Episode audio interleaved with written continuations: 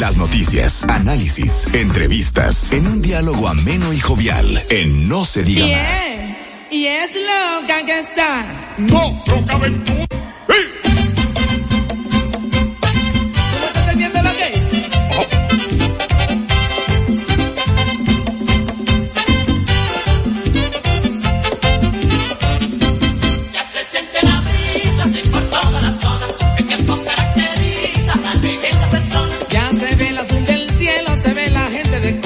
Se oye el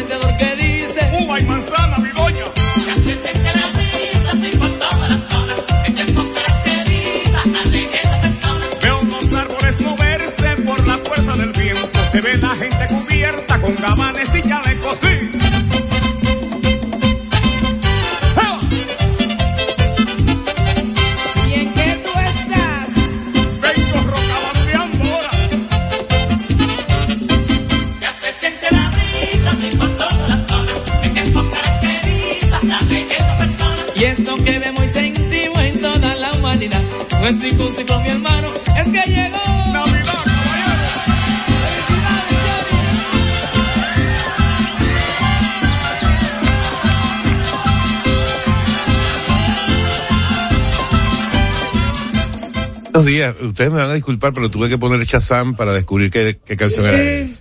Pero esa es una de las canciones más emblemáticas Ay, ay, de la. República Dominicana Arrancó que marcan Navidad. el inicio de la Navidad. No la había Claro escuchado jamás. Dios, Claro. qué pecado. Pronóstico con Johnny. Ventura y Quinito Méndez. Sí. ¿Tú no sabías? Una que- ah, pero por favor. Buenos días, amigo. Gracias por estar con nosotros. No sabía, Máximo, reconocerlo. Bienvenidos a No se diga más a través de Top Latina. Aquí felices. Empezamos hoy. Adivinen por qué. Porque es viernes. Viernes y viernes 13. Viernes 13 de octubre del año 2023, 7 en punto de la mañana. Gracias por acompañarnos, como siempre lo hacen, desde sus vehículos, desde sus casas, desde su oficina.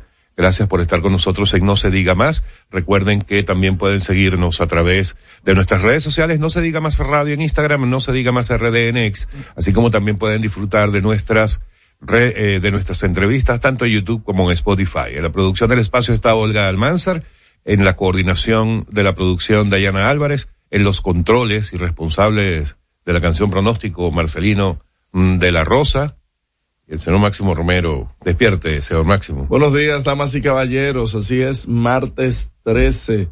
Hay una. Viernes Viernes. 13, perdón. Hay bueno.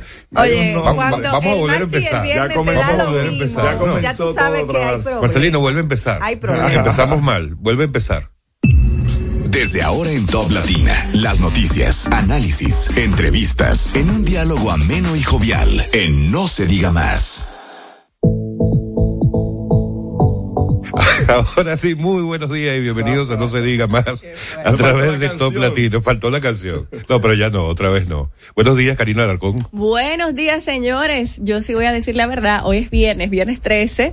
Y la verdad es que aquí estamos felices porque ya entra el fin de semana. Mañana, sábado 14, hay un eclipse para todos Ay, los, sí, los que les gusta este los tema. amantes. Sí, y ya las autoridades han advertido de que no se pongan a mirarlo fijamente, pero ese Claro. será uno de los acontecimientos del fin de semana. ¿En qué horario lo vamos a poder estar viendo? Vamos a dar esos detalles más adelante, pero mientras tanto, vamos a recordarle a nuestra gente que puede llamarnos al 809-542-1017. Buenos días, Máximo Romero. El, mira, las personas que le tienen fobia al viernes 13, que era lo que estaba buscando, es triscaidecafobia. Digo, hay personas que le tienen Mm. Hay miedo gente que le tienen fobia, en serio. Sí, Sí. a que le Sí. puede, gente muy supersticiosa, que le Las puede suceder algo, que le puede pasar. Eso es como el famoso gato negro, etcétera, Sí, etcétera. sí, Sí, debajo de una escalera. Gracias por el honor y el placer de su compañía aquí.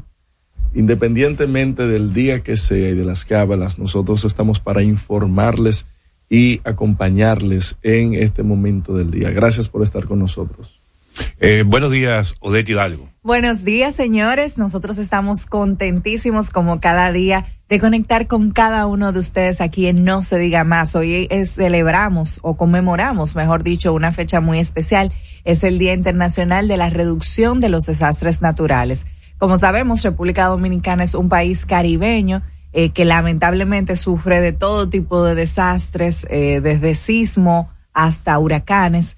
Eh, y en un día como hoy es importante hacer la reflexión de la importancia de que las autoridades eh, creen infraestructuras más resilientes y también prácticas más sostenibles para que así cada año no sigamos cuantificando no solamente el costo social que generan este tipo de desastres, sino también el costo económico.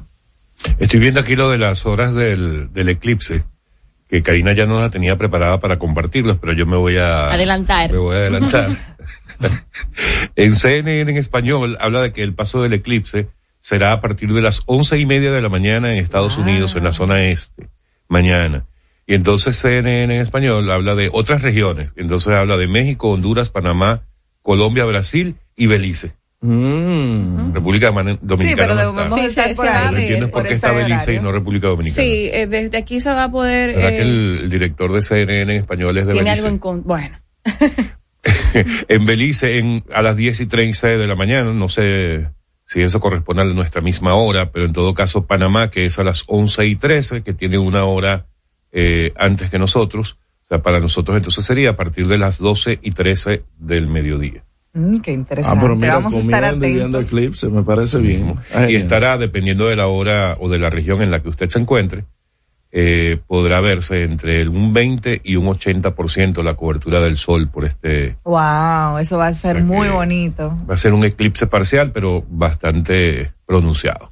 Amigos, vamos a, a dar inicio al recorrido diario que hacemos por las portadas de los periódicos impresos de la República Dominicana del día de hoy.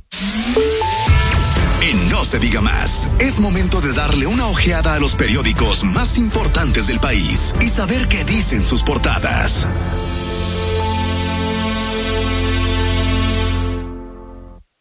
Amigos, vamos a, a dar inicio a este recorrido por las portadas. Vamos a iniciar con el periódico El Nuevo Diario, ¿les parece? Adelante. que trae como principal fotografía en el centro a Mr. David Collado, ministro de Turismo. Dice, turistas vía aérea crece 11% en septiembre con 545.990 visitantes y hace referencia a la actividad mensual que hace el ministro de Turismo dando el reporte de llegada de turistas a la República Dominicana, que recibió, según el periódico El Nuevo Diario, 478.794 turistas por vía aérea, un 11% más que en el mismo mes del año 2022. Así que, y también dice que entre enero y septiembre hasta la fecha la República Dominicana ha recibido 7.6 millones de turistas, un 24% más que en los primeros nueve meses del año 2022. Esa cifra sigue aumentando. También en la parte inferior del periódico El Nuevo Diario, pero con gran tamaño, habla de la participación del canciller Roberto Álvarez el día de ayer ante la OEA. Dice, canciller reitera disposición al diálogo, pero defiende restricciones. República Dominicana responsabiliza en la OEA a Haití si por construcción de canal sucede una tragedia. También la Junta Central Electoral con sus miembros titulares está ojo avisor de cara a las elecciones 2024 con fotografía de su presidente. También las tres informaciones que destacan en la parte superior del nuevo diario. Por una parte, incumplimiento. Palestino residente en República Dominicana, Aguad Darwishen, no sé si se pronuncia de esa forma, acusa a Israel de no cumplir con acuerdos. También eventual anuncio de Pacto Nacional por la Soberanía divide opiniones de legisladores y en la otra guerra muertos superan 1.500 en Gaza, más de 1.300 en Israel y, según información del Nuevo Diario, matan al líder del grupo Hamas. En el, ed- el editorial del, del periódico El Nuevo Diario, don Percio Maldonado lo titula el día de hoy Momentos difíciles y hace referencia a que los seres humanos tenemos la particular condición de que podemos crecer desde los momentos difíciles, sobre todo si nos lo proponemos. Quizás la primera razón es que las necesidades nos combinan a ser creativos y habla de una serie de enseñanzas e impulsos que han surgido en los últimos tiempos para todos nosotros. ¿Qué nos dice el periódico El Caribe, Karina? Bueno, como titular principal trae que el canciller de República Dominicana desea que haya una salida justa y equilibrada a conflicto por el canal. Roberto, Roberto Álvarez responsabiliza a Haití eh, si la litis causa una tragedia. Y en la OEA, Haití anuncia que no parará la construcción. Qué fuerte. Por otro lado, eh, mercados binacionales se supone que operarían en el día de hoy. Los comerciantes haitianos que expenderán sus productos tuvieron que registrarse de manera biométrica. En seguridad social, la cobertura de seguros de salud es muy limitada. Además, las remesas superan los 7.500 millones de dólares en los meses de enero-septiembre. El Banco Central informa que en septiembre sumaron 827.2 millones de dólares. En Medio Oriente, Amnistía denuncia a Israel comete crimen de guerra. La entidad dice bloqueo ha cortado el suministro de agua, electricidad y combustible, lo que exacerba una catástrofe. catástrofe. En las calles, señores, ya podemos ver los charamicos que anuncian Ay, sí. que ya viene la Navidad como cada año para esta fecha. Artesanos en la avenida Winston Churchill exhiben sus artículos alusivos a la fecha. Y en el ámbito turístico, récord, más de 7 millones de turistas son los visitantes que llegaron a República Dominicana en nueve meses. Por otro lado, Rehabilitación conmemora sus 60 años. Ahí están los titulares del Caribe.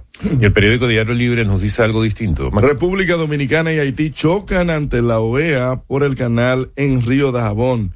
Canciller Álvarez pide actuar con celeridad. Haití asegura no detendrá la construcción y Almagro solicita al CARICON integre comisión.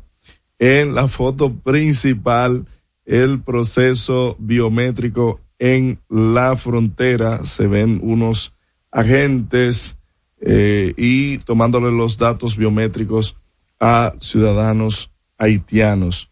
En otra información, dominicanos varados en Israel esperan ser rescatados. Al menos 11 dominicanos llegaron a Jerusalén el mismo día de los ataques desde Nueva York y piden ayuda para regresar a sus hogares a salvo.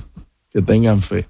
Turismo sigue pujante en el país. En septiembre del 2023 se superó con creces el total de visitantes del mismo mes el año pasado, alcanzando unos 45.990 turistas, 110 más que en el 2022. Y esas son las creces, 110. Oye lo que dice el titular. En septiembre del 2023 se superó con creces el total de visitantes del mismo mes en año atrás, alcanzando los 545.990 turistas, 110 más que en el 2022. Bueno, 110 son crece, ¿no? Uno que fuera. ¿no? Uf. Eclipse podrá verse en todo el país. Las autoridades piden no mirar directamente al sol para evitar daños oculares. Conocen hoy coerción eh, a por caso de visado. Está fuerte. Qué eso. loco eso. Qué locura. Y voces femeninas este fin de semana. Miriam Cruz encabeza la agenda de fiestas y Isla de Sangre obra en honor a los taínos. ¿Qué nos dice el periódico hoy, Odette? nos trae como titular principal que República Dominicana quiere que la OEA actúe rápido en crisis de canal con Haití. Esto sucedió en el día de ayer con el canciller Roberto Álvarez, quien hizo una exposición ante la OEA ayer sobre la crisis del canal entre Haití y República Dominicana. Reiteró que su pedido al diálogo necesita la mediación de la Organización de Estados Americanos. También el gobierno propone a constructores la mecanización para reducir la mano de obra extranjera. Eso en voz del presidente Luis Abinader. También tenemos que el Banco Central informa que ingresan a la economía 7.6 mil millones de dólares por concepto de remesas entre enero y septiembre. Expertos advierten dependencia local de la mano de obra haitiana, eh, cosa que sabemos, tanto en la construcción como en la agricultura todavía la República Dominicana depende de esa mano de obra haitiana. El nuevo presidente de ANGE aboga por reformas fiscales y del Código de Trabajo. También, misión de la ONU se reúne con Premier haitiano para tratar crisis República Dominicana y Haití por el canal. En nueve meses, el país ha recibido siete, siete millones seiscientos veintiséis mil turistas, un crecimiento de 24%. Y además, Israel arrecia bombardeos contra la franja de Gaza, territorio de Hamas. El Reino Unido enviará aviones y buques de guerra a Israel. El Banco Popular tiene 1,4 4 millones de clientes digitales y también lloverá en horas de la tarde en varias regiones del país. El periódico Listín Diario, mientras tanto, le da preponderancia en la parte superior de su portada al canciller o al representante de Haití en la OEA, León Charles. Dice, el canal no se detendrá. Dice que la construcción del canal no debe detenerse, que República Dominicana debe reconocer el derecho de los dos países a utilizar de forma justa y equitativa los recursos que compartimos en esa zona del río Masacre, de conformidad con el artículo 10 del Tratado de 1929, dijo el representante haitiano ante la OEA el día de ayer, luego de que el canciller Roberto Álvarez, que ocupa la parte central del periódico Listín Diario, eh, aseguraba o hacía un recorrido de todo el, eh, llamémosle, el conflicto que ha habido a raíz de eh, la construcción unilateral por parte de Haití de un canal en el río Masacre. Lo interesante es que León Charles sí hace referencia y cita específicamente el acuerdo firmado por ambos países en el 1929.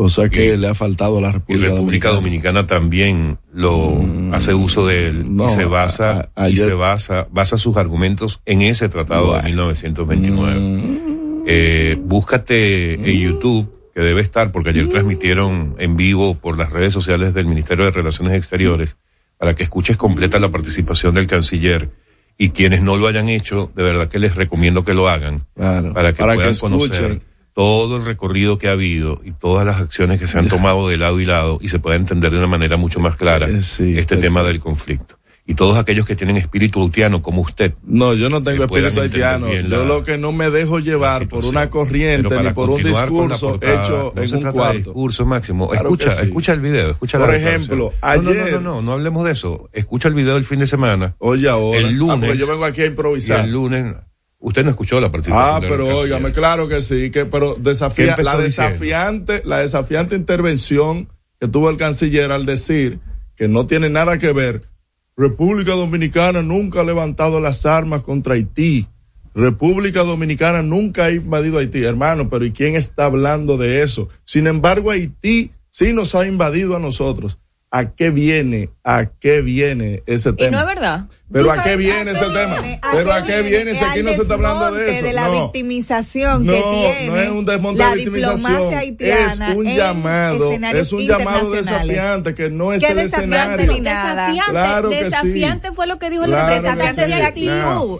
Desafiante de fue lo que dijo el representante de. Haití. Claro. Y desafiante es la actitud que está tomando Haití ante esta situación. claro que después que Se abrió el corredor comercial, todavía ellos no quisieron abrir Su frontera. favor. Y que a Yo pesar que de eso. a mí lo- los No, un corredor helicópteros. humanitario, Un corredor- Los helicópteros, ¿qué comercial, hacían eso los es- helicópteros? No, espérate, y que a pesar de eso, Máximo, todavía están Un- diciendo que República Dominicana tiene que otorgar los visados para ellos entonces abrir también su paso comercial. ¿Tú crees que eso es justo? ¿Tú crees que eso no es que dices que es desproporcionada. Yo entiendo que que, cada país tiene también el derecho de enseñar sus músculos en protección de su seguridad ¿de social y no se le infringió Está bien, y el están- derecho están volando a los ningún helicópteros haitiano. todavía. ¿Tú sabes qué? Están volando No, los helicópteros. Es que yo Máximo, Tú tampoco me estás hablando de protección, tú me estás hablando de protección y con la frontera militarizada le encienden el mercado. ¿Dónde está la mil- ma- militarización? Han pasado 48 horas y nadie ha dicho nada acerca de eso, de, de por qué se incendió eso. Y se supone que eso está vigilado y mi- militarizado. Y se supone que hay unos drones sobrevolando y que hay un helicóptero y que están los tucanos y que está fulano de tal y los tanques de guerra. ¿Dónde está la información? Mira, son- 48 y- y- horas no República Dominicana es desafiante, ya son los sabes, locales, son Máximo. locales de nacionales haitianos de comercio, eh, aunque es parte del comercio bi- Binacional, y la entrada está por Dajabón. Son comercios haitianos. Hay que ver qué sucedió ahí, porque sabemos cuál es la Eso lo naturaleza de los haitianos, pero hay que esperar la Eso es lo que yo, investigación. pero Máximo. 48 horas y no tenemos nada en una zona militarizada. Ve, vamos a llamar al CESFRON. Vamos a ver. ¿Quiere pedir la destitución de una vez del director? No, no he tratado. No, no, no, yo no me voy a quedar con esa de que República Dominicana tiene una actitud desafiante. Claro que yes. República Dominicana no tiene ninguna Sí. actitud Yo desafiante. entiendo que ha Desafiante de la manera correcta. y desafiante es lo que estamos viendo que está haciendo Haití ahora mismo. Y sigamos con las portadas. Mira, para cerrar ese, esa discusión que ustedes acaban de tener, yo invito que, eh, de verdad, de verdad, hablando en serio, que vayan y busquen, todos los que nos escuchan, que busquen las participaciones de ambos cancilleres ayer ante la OEA, de República Dominicana y de Haití. En el caso de República Dominicana, el canciller Álvarez hizo un recorrido completo de todo lo que ha ocurrido, caso por caso, mostró todas las evidencias de las distintas comunicaciones formales que ha habido entre ambas naciones, las declaraciones eh, absolutamente contradictorias de parte del primer ministro haitiano actual, primero diciendo que eso no era del gobierno, luego diciendo que lo es y que ahora lo apoyan y ahora entonces resulta que dicen que no va a parar porque los, los pobres haitianos necesitan agua del lado de su frontera.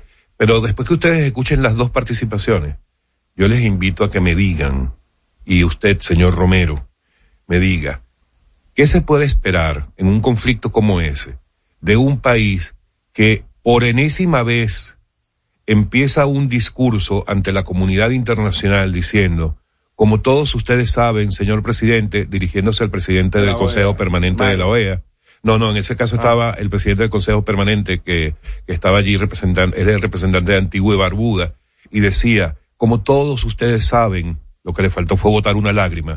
Haití ha sido permanentemente víctima de la esclavitud. esclavitud del diablo, por Dios. Al regreso, más información en No se diga más.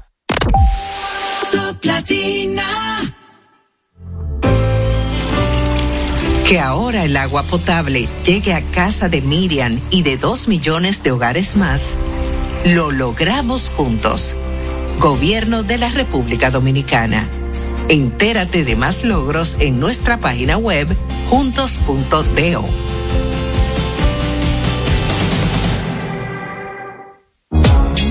Un toque dulce a tus mañanas con las nuevas French Toast Sticks de Wendy's. Mmm, deliciosas tostadas francesas cortadas a mano, crujientes por fuera y suaves por dentro, servidas con rico sirop. Pruébalas, el desayuno perfecto para tener un buen día. Solo en Wendy's. Cuando nos cuidamos unos a otros, hay comunidad. Donde hay comunidad, hay más oportunidades. Donde hay más oportunidades, se vive mejor. Por eso en Grupo Punta Cana trabajamos diariamente de la mano con nuestra comunidad, con proyectos que garantizan el acceso a salud y educación, promoviendo la cultura y el respeto por el medio ambiente, porque el verdadero desarrollo solo es posible cuando es para todos. Grupo Punta Cana con la comunidad. Descubre más en www.grupopuntacana.com.do. Yo estoy creciendo fuerte. Y yo creciendo bella. Con Chocorrica. Con Chocorrica. Con Chocorrica. Qué cosa buena. Yo estoy como un torito. Y yo como una estrella.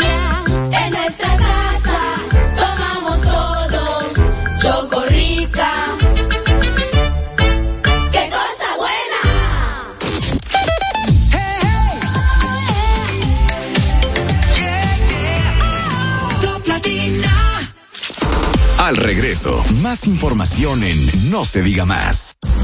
Usted escucha No se diga más. No se diga más. La mejor información y el mejor entretenimiento. Seguimos conectados con ustedes en No se diga más por Top Latina.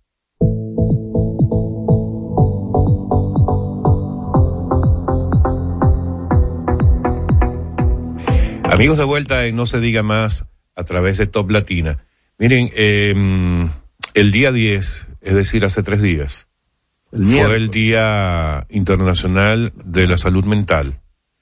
Eh, es un, un tema que, en el caso particular nuestro, bueno, yo diría que a nivel mundial es un tema que está tomando mucho auge, sobre todo después de, de la pandemia del COVID-19 eh, y que particularmente en la República Dominicana es un tema que está generando cada vez más preocupación y por ello vamos a tener hoy como invitada en el programa a la doctora Francis Báez, directora del Departamento de Salud Mental del Servicio Nacional de Salud, a propósito de que se ha anunciado que las autoridades dominicanas han presentado una estrategia para ampliar esta red de salud mental que hasta ahora pareciera ser eh, o no pareciera tener las dimensiones que debería tener ante la realidad actual. Así que ya lo sabe, la doctora Francis Báez, directora del Departamento de Salud Mental del Servicio Nacional de Salud, estará hoy con nosotros en No se diga más. Hablando de ese tema de la salud mental, eh, ayer, a propósito de lo del Día Internacional de la Salud Mental, oye, vi un, un spot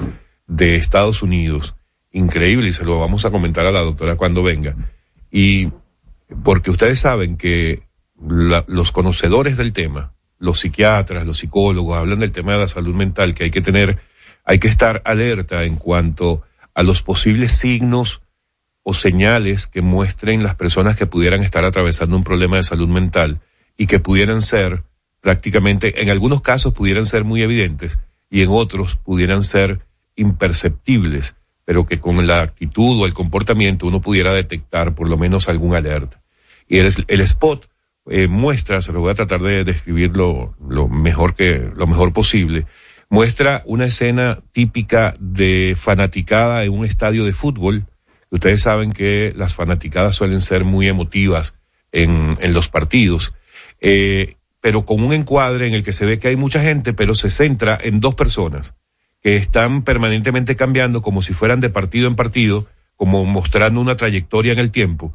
Y entre los dos personajes hay uno que permanentemente, el de la izquierda, permanentemente está mostrando señal de, de estar preocupado, como de, de, de estar eh, con un sentimiento eh, negativo, con tristeza, con preocupación, y a medida que van pasando lo que el spot muestra como siguientes días, eh, se está mostrando como cada vez más preocupado, con cada vez con mayor eh, tristeza, mientras que el del lado derecho es todo lo contrario, una alegría extrema, cada vez que hay una jugada, el hombre salta, brinca, pega grito, invita a esta persona que se muestra triste o preocupada a que celebre junto con él, y van pasando día tras día hasta que al final aparece el de la cara de preocupación o tristeza, aparece solo y coloca la banda del cuello del compañero que se mostraba permanentemente feliz en la silla, eh, dando a entender que ese señor ya no está. Entonces, fíjense la diferencia entre esa gente que se muestra extremadamente feliz y aún así eh, pudiera estar atravesando por un problema de salud mental y todo lo contrario también. Así que de verdad que impactante ese spot, pero vamos a comentar a la doctora Báez, porque sin duda alguna es importante lograr detectar señales de ese tipo para poder ayudar a quienes probablemente están pasando como una situación como esa.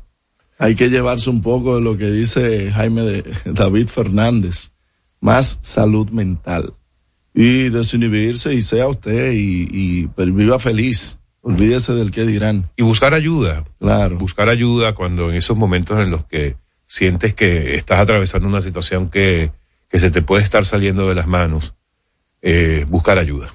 Sí, todavía hay mucha gente que se encierra. Tú deberías buscar ayuda. Ah, bueno. La tengo.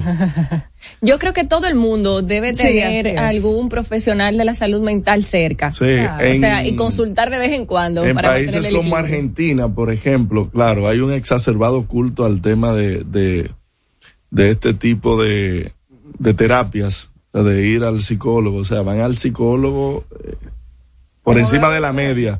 Sí, pero que te digo que es que, que, que, que sobrepasan la media. Sin embargo, en países como el nuestro eh, tenemos ciertos temas, porque por ejemplo, todavía. no es estigma, es que por ejemplo la seguridad sí. social no lo no cubre, por ejemplo. No, pero también se ha estigmatizado terapia. porque Sí. la gente suele creer que ir al psicólogo, ir a un psiquiatra es porque tú estás problema. loco. Y no es la realidad. Y para que esto se pueda masificar, también tiene que tener cierta cobertura de que, Garantías, señores, son claro. los que menos cobran, son cuatro mil quinientos do- eh, pesos la, sí. la hora. Los que menos. Ahora mismo la salud creo- mental es un lujo, Claro. lamentablemente, y es Entonces- una necesidad que el gobierno y el Consejo de Seguridad Social debería tomar en cuenta. Ahora en estas reformas que están haciendo, incluir también el tema de los psicólogos, que como bien tú dices, Máximo, más que un lujo, es una necesidad y un derecho que tienen los dominicanos de poder acceder a la salud mental. Bueno, amigos, estamos en No se diga más. Recuerden que pueden seguirnos a través de nuestras redes sociales, No se diga más a radio en Instagram, y No se diga más RD en X. Al regreso, más información en No se diga más. Top Latina. Hey, ¿Y qué se siente montarte en tu carro nuevo? La emoción de un carro nuevo no hay que entenderla, hay que vivirla. 25 años encendiendo nuevas emociones contigo. Visítanos en concesionarios, dealers, sucursales y en autoferiapopular.com.do. Te aseguramos las condiciones de feria que se anuncien. Banco Popular, a tu lado siempre. ¿Gastando mucho dinero en pañales? Prueba Kidis Antifugas con superpoder absorbente que mantiene a tu bebé seco y protegido por más tiempo. Hasta 10 horas de protección garantizada. No más camas mojadas. Prueba ya Kidis Antifugas, un super pañal a un super precio. Yo estoy creciendo fuerte Y yo, creciendo bella, con Chocorrica, con Chocorrica. con Chocorrica. Qué cosa buena. Yo estoy como un torito Y yo, como una estrella,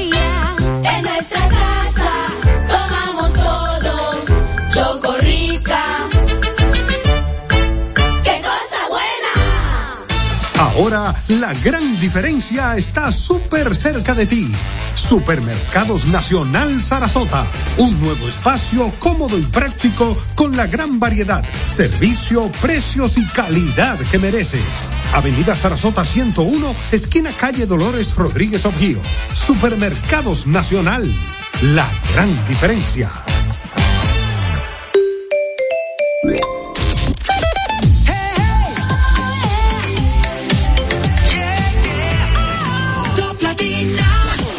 Interactúa con nosotros 809-542-1017. Infórmate sobre los principales acontecimientos del deporte en No se diga más. Cuéntanos, Robert, ¿qué nos traes con los deportes el día de hoy? Buenos días, señores. Feliz viernes a toda la gente que escucha el programa Say No More. Eh, Ya tú sabes. Grabaste eso, Marcelino.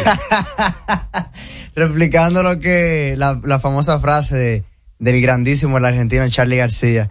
Eh, señores, en pelota, ya la cosa se está, está prendida y de qué forma. Pasamos el año entero hablando de que Atlanta, que Atlanta, que los Bravos, que el equipazo, que un, equipo que tenía más de cinco bateadores con 25 más cuadrangulares, que cuatro de ellos pegaron 30 jonrones. Pues señores, Atlanta no bateó y fue eliminado temprano. La única serie que llegaron a participar en esta postemporada se fueron con una sola victoria y es increíble, en tres partidos los Bravos fueron limitados a solo un total de seis carreras. Blanqueados en el primer encuentro, cinco anotaron en el segundo y simplemente ayer la ofensiva fue exactamente igual. Crédito absoluto para Filadelfia, que es un equipo que en playoff ha estado jugando a otro nivel, sencillamente a otro nivel. Bryce Harper eh, fue el héroe del partido anterior. En esta ocasión, Nick Castellanos pegó dos cuadrangulares, le dio la ventaja al conjunto de casa. Hicieron sentir la localía, eh, la fanaticada de Filadelfia es primero muy exigente y también eh, muy abrumadora. No dejaron que se concentrara. Orlando Arcia tuvo problemas el partido completo. Incluso ahí anda un video de él reaccionando mal ante un fanático porque ya lo estaban volviendo loco desde las gradas en la parte del dogado. No se podía concentrar y esa, esa fue la dinámica del equipo de Atlanta. No hubo ninguna concentración en ningún momento. Los bates no respondieron. Austin Riley fue el único que se mantuvo durante los, los partidos eh, produciendo a la ofensiva. Y es increíble, en estos playoffs, los equipos que terminaron con mejor récord en todo el béisbol de grandes ligas para eh, esta postemporada, Baltimore se fue temprano, no ganó un solo partido. Eh, además de que el equipo de los Tampa Bay Rays tampoco ganaron un solo partido. Toronto no ganó un solo partido. Y del otro lado fue exactamente la misma dinámica. Eh, los Dodgers se fueron blanqueados, los Milwaukee Brewers también se fueron temprano y el único encuentro que se sacó sea, un récord entre los mejores cinco, cinco récords de, de grandes ligas este año. Tuvieron en esta postemporada un balance de una victoria y 13 derrotas, siendo todos eliminados. En el de los que entraron en quinto puesto, ahora están los Astros en la serie de campeonato que arranca eh, el domingo recibiendo al conjunto de Texas. Esta va a ser una serie que va a chocar y que va a producir eh, mucha euforia porque son dos equipos del mismo estado, de ciudades que están cercanas y que tienen una, se puede decir que una rivalidad muy bonita y que esta serie va a alimentar eso. Y la gente de Houston no, no quiere saber de los fanáticos de Texas que juegan en, en Arlington y que va a ser muy pero muy buena. Ojo con los Rangers.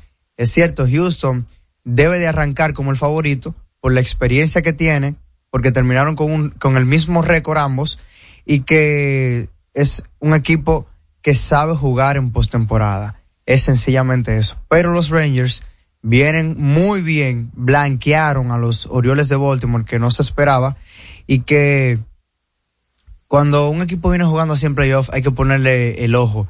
Y en la serie que va a iniciar el próximo lunes, los Phillies de Filadelfia, a causa de terminar con un mejor récord que los Arizona Diamondbacks, reciben en Pensilvania a el conjunto de Arizona. Y también los Phillies son favoritos. Yo me atrevo a decir que los Phillies son favoritos incluso hasta para ganar el clásico de otoño de la Serie Mundial. El año pasado se quedaron cerca, en seis partidos cayeron contra Houston, pero en esta ocasión Filadelfia me parece que tiene un mejor equipo que los Astros. Vienen ya de la experiencia de la temporada anterior de quedar ahí a un paso y en esta ocasión entonces yo creo que tiene todo eh, todo está servido para que el equipo de los Phillies se corone campeón que desde el 2008 no lo hace y que tenía un tiempito, me parece que 10 años a la temporada pasada que no llegaba a playoff y ahora dos finales de conferencia, dos series de campeonato de manera consecutiva, las cosas se le están resultando a Filadelfia y de qué forma. Además del béisbol, algo que yo sé que Alex le emocionó anoche y que durmió feliz en las los partidos de clasificación para el mundial, los clasificatorios de Conmebol, dígase Suramérica. Y Brasil y Venezuela empataron a uno, pero fue un empate para Venezuela con sabor a victoria, porque fue en Brasil un partido donde se jugó eh, en bajo una atmósfera que el estadio era totalmente verde amarela, todo brasilero. Y el primer tiempo fue muy defensivo para Venezuela. Brasil se mantuvo todo el, todo esa primera parte del encuentro creando oportunidades, explotando las bandas, jugaron mucho eh, con el, el partido aéreo, con Marquinhos, que cabecea muy bien, con Richarlison, que tiene también un buen juego desde arriba. Y yo destaco que en la primera parte, el héroe venezolano fue Rafael Romo, el portero. El arquero, el arquero paró cuatro atajadas que eran intenciones de gol claras para Brasil. El equipo brasileño no tuvo efectividad. Se mantuvo durante la segunda mitad exactamente igual, tirando centros para atrás, viniendo desde las bandas, eh, lanzando balones aéreos para ver si encontraban un gol y se toparon con uno al minuto 50 de Magales que luego de un córner de Neymar Jr. la puso en la red. Ahora, el gol que anotó Venezuela con pase de Savarino. Es lo que le gusta a Alex. Sí, eso es lo que le gusta a Alex, pero, pero fue un gol de, de película, un gol de esos que no se le va a olvidar jamás. Y donde Bello al 85, de media, de media chilena, de tijera, como usted le quiera llamar, la puso el segundo palo de Ederson, nada que hacer para el arquero brasileño. Y eh, Venezuela empató un partido que se supone que era para perderlo por goleada y se, y se llevó el resultado de un punto y con ese resultado, eh, ayudándose de que Colombia y Uruguay empataron, de que Argentina venció a Paraguay, que era importante esa victoria de Argentina sobre Paraguay para esas elecciones como Venezuela y Ecuador. Ecuador le ganó a Bolivia y Chile venció a Perú 2 a 0.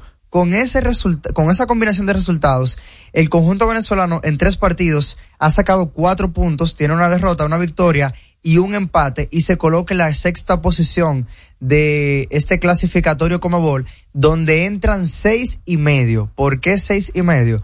Porque el séptimo lugar va a ir a un repechaje eh, que sería contra el equipo que gane entre Asia y Oceanía. O sea, el, el último equipo del- repechaje entre Asia y Oceanía jugaría contra ese conjunto de Comebol para un último puesto en el Mundial 2026 que va a ser entre México, Estados Unidos y Canadá.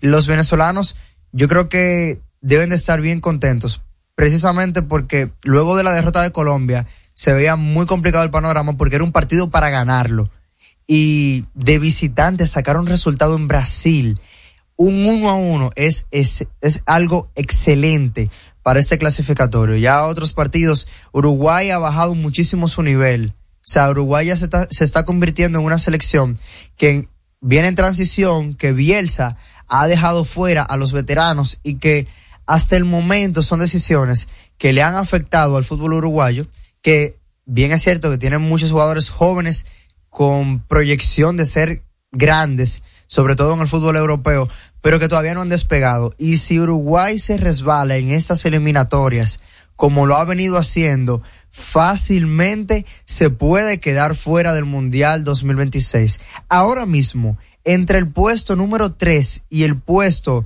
número 6 en, en estas eliminatorias, en el grupo de Comebol, solamente la diferencia es un punto con un triple empate entre Venezuela, Chile y Uruguay. Los próximos compromisos de Comebol son el martes 17 y se van a enfrentar nada más y nada menos que Venezuela contra Chile. En Venezuela es un partido importante que va a recibir eh, la Vinotinto en casa. Paraguay recibe a Bolivia. Ecuador eh, tiene la visita de Colombia. Ese va a ser un juego muy bueno. Ojo con la selección ecuatoriana, que me parece una selección con muchísimo nivel y que puede ser mejor de lo que ha mostrado hasta el momento. Uruguay eh, contra Brasil en Uruguay y Argentina visitando a Perú. Argentina es el único equipo que se mantiene invicto y ha conseguido los nueve puntos que se pudiesen tener a, a esta altura de, de la competición para ya finalizar eh, el tema de Conmebol. Además, eh, este domingo hay partidos importantes. Ayer viene en el fútbol americano profesional, Kansas City le ganó 19 por 8 a Denver en un partido donde se esperaba una paliza de Kansas, donde sigue la ofensiva sin carburar. Los receptores abiertos todavía no se han entendido con Patrick Mahomes, le dejan caer muchos pases. Y fue un juego donde la defensa de Denver, se puede decir dentro de lo que cabe, jugó bien. Una intercepción a Patrick Mahomes, aunque lanzó 306 yardas, tiró muchos pases, 40 pases tiró Mahomes ayer, que para mi gusto es demasiado. Travis Kelsey tuvo un partidazo. Él siempre, cada, cada vez que tiene la visita de, de Taylor Swift en, en Arrowhead Stadium, se luce. Nueve recepciones para 124 yardas para un Tyrant y que él venía de lesión, que pudo practicar y parece que ese tobillo ya no tiene ningún tipo de problema. Para Denver la cosa está de mal en peor. El equipo de los Broncos ya puede dar por descartada esta temporada. 1 y 5 es el récord. Y por ahí falta otro encuentro contra Kansas. Eh, muy complicada el panorama para Denver y que va a tener que optar por el draft. Sean Payton no ha sido la solución para los Broncos como entrenador. Eh, Russell Wilson simplemente está irreconocible luego de su paso por Seattle. Lo que está haciendo en Denver es atroz y ese equipo se puede despedir porque ese récord es para quedar en el sótano no solamente de la división, sino también de la conferencia y cuidado si de la liga, porque fácilmente se llevan un top 5, un top 10 de las selecciones de draft de esta temporada. Si usted tiene en su fantasy a Justin Jefferson, puede ponerlo en la en el puesto de reserva porque se va a perder al menos cuatro semanas con los vikingos de Minnesota que van a enfrentarse este domingo a los Chicago Bears que han venido jugando más o menos bien, que no es garantía de que, de que gane Chicago, aún así Minnesota es favorito por tres puntos para llevarse ese partido. Filadelfia juega contra los Jets en Nueva York y son favoritos por siete unidades. Y un juego que, que luce muy interesante para este domingo es Cincinnati recibiendo a Seattle. Seattle viene jugando mucho mejor Y me parece que Las Vegas le da la ventaja de, de menos dos a los Bengals, o sea, de ganar por más de tres puntos, porque es en casa. Pero yo sí creo que Cincinnati, eh, no, bueno, Seattle tiene la capacidad de ganarle a este, este conjunto de los Bengals, donde Joe Burrow se sabe que no está totalmente sano, que viene de un partido muy bueno la semana anterior y que Seattle viene descansado porque tuvo semana de bye eh, en la semana 5 y yo creo que sí puede sacar un resultado muy bueno Seattle. Eh, si usted le puede poner ahí, jueguesela con Seattle que va a dar más puntos. Los Seahawks vienen en una muy buena posición y los 49ers van a visitar a Cleveland en la casa de los Browns. Son favoritos por 10. De Sean Watson, el quarterback de, de los Browns, no va a jugar por lesión y eso yo creo que a pesar de la buena defensa que pueda tener Cleveland, no les va a ser suficiente. San Francisco los va a aplastar y les va a ganar por una diferencia de más de 10 puntos. Eso usted lo puede tener por seguro. Señores, muchísimas gracias. Pasen feliz. Eh, un fin de semana muy bueno y manténganse activos porque eh, siempre los sábados, los domingos hay partidos interesantes, sobre todo en el fútbol europeo. Gracias, Say no more. Gracias, Robert. Al regreso, más información en No se diga más. Top Latina. Hey, ¿y qué se siente montarte en tu carro nuevo? La emoción de un carro nuevo no hay que entenderla, hay que vivirla. 25 años encendiendo nuevas emociones contigo. Visítanos en concesionarios, dealers, sucursales y en autoferiapopular.com.do. Te aseguramos las condiciones de feria que se anuncien. Banco Popular, a tu lado siempre. Tenemos una tierra buena, fértil, con frutos que hacen que un país pequeño se vea gigante. Esa tierra la trabajamos, porque como país tenemos una meta, producir orgullo. No hay país pequeño si sus frutos lo hacen grande. Ferquido, crece lo mejor de aquí. Patrocinador oficial de Creso, creando sueños olímpicos.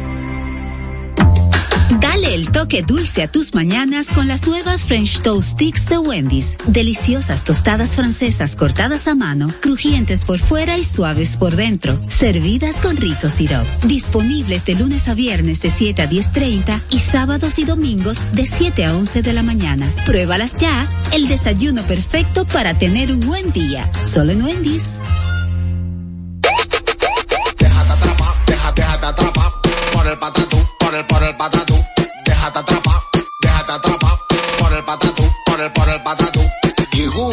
Patatús, 15 días para dejarte atrapar por miles de ofertas. El Patatús. Jumbo, lo máximo.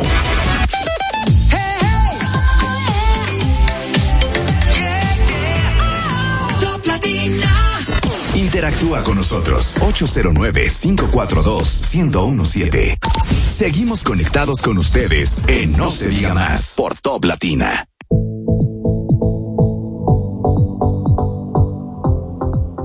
De regreso en No se diga más y en estos momentos vamos a hacer contacto vía telefónica con nuestra querida Fara de la Mota de Empacadores de Esperanza para que nos cuente cuál es la nueva iniciativa que están desarrollando. Muy buenos días, Fara. Tenemos a Fara en línea. Vamos a ver si Hola. logramos esa conexión para que nos cuente de esta nueva actividad que estará desarrollando Empacadores de Esperanza, por supuesto. La Fundación Rodi. Eh, está en esta ocasión en beneficio de la Fundación Rodi. Eh, hay que recordar que estamos en el mes de la lucha contra el cáncer. Entonces, Empacadores de Esperanza estará desarrollando una importante actividad en este sentido para apoyar principalmente a la Fundación Rodi, que sabemos que hace un grandioso trabajo. Ya tenemos a Fara en línea. Vamos a ver si. Así es. Hola, Fara, buenos por días. aquí. Buenos días, ¿cómo estás? Muy buenos días, chicos. Un placer saludarlos a todos. Alex, Odette, Máximo, Karina. Me- Gracias por la oportunidad. Gracias a ti, gracias a ti, Fara. Cuéntanos de Empacadores de Esperanza, ¿qué trae en esta ocasión? Bueno, por tercer año consecutivo estaremos en tienda Sirena hoy viernes a partir de las 3 de la tarde en la Churchill y mañana sábado día completo de las 9 de la mañana hasta las 7, 8 de la noche en Sirena de la, del Centro Comercial Galería 360.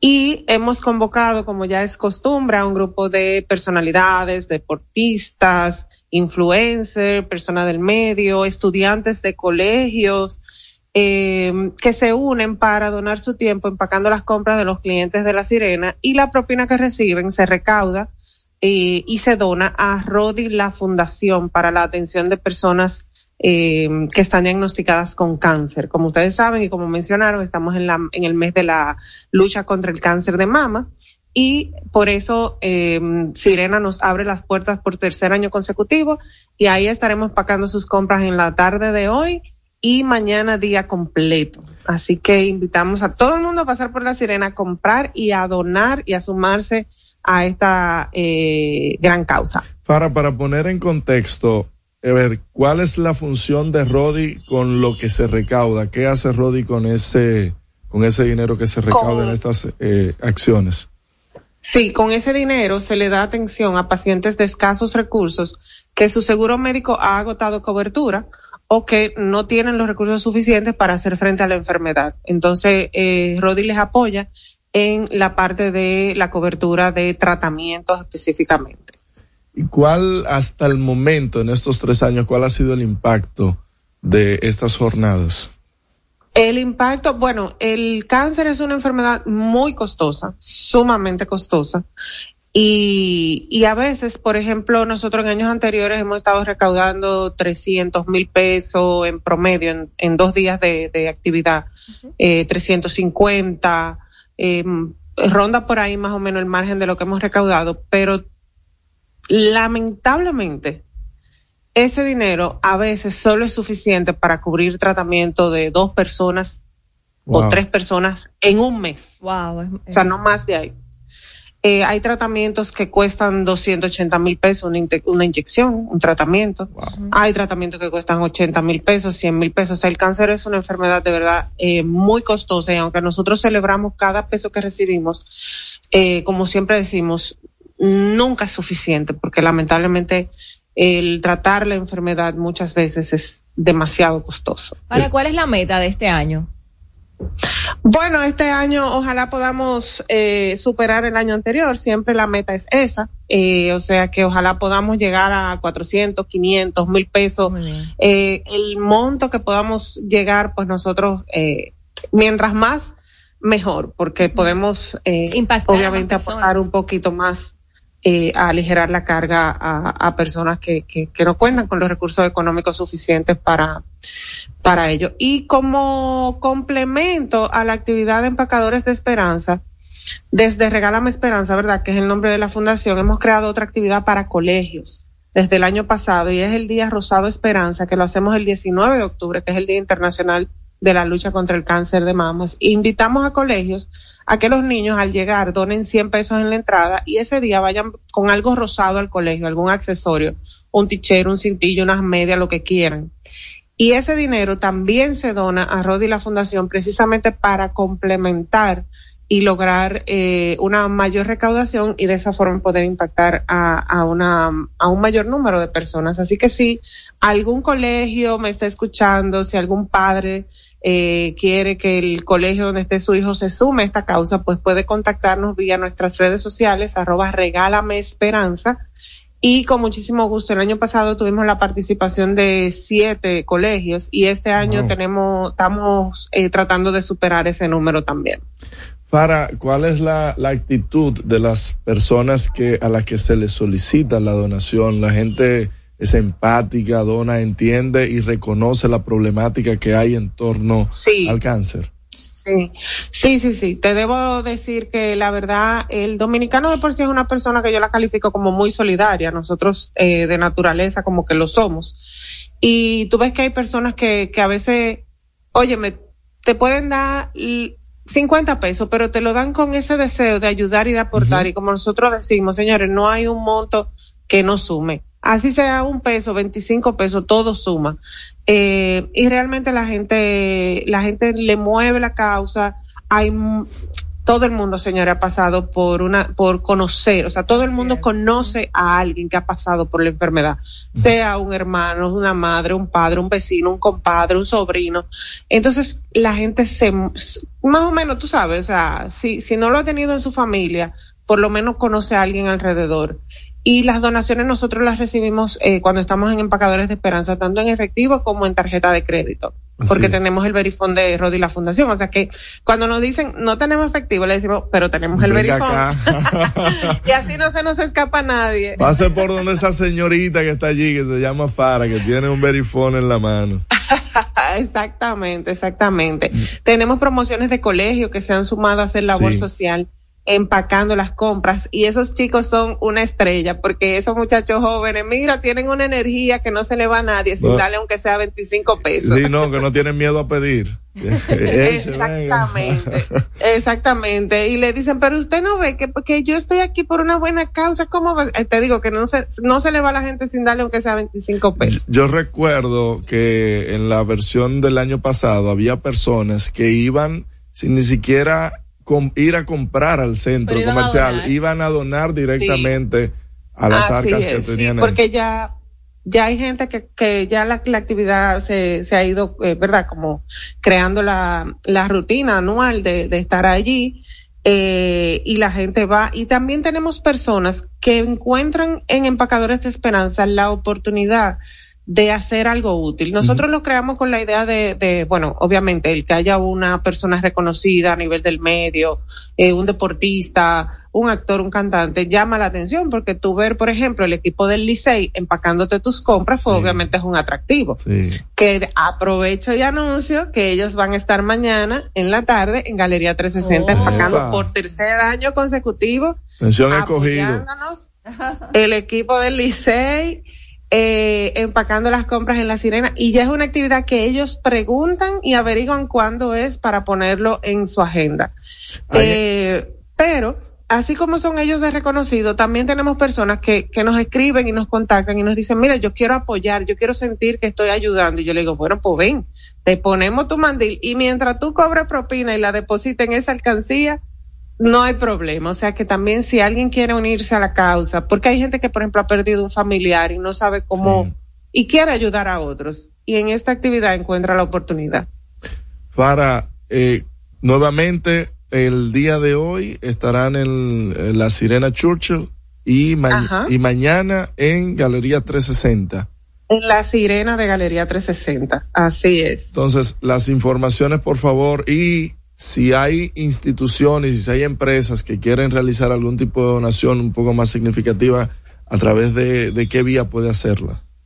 Puede hacerlo eh, a través de nuestro Instagram, puede escribirnos a través de Regálame Esperanza, es la cuenta, o bien pueden llamarnos al 809-858-5414.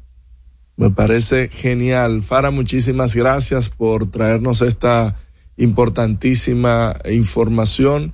Eh, Nosotros estaremos, a mí me toca, me toca hoy en la tarde, así que ya saben los Así que quieren es. estar con nosotros, pasen por allá. Allá te espero con los brazos abiertos y ya tú sabes.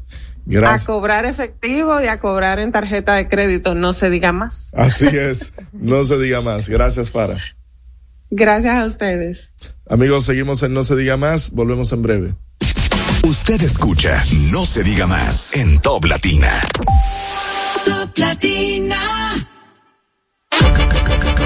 Yo estoy creciendo fuerte.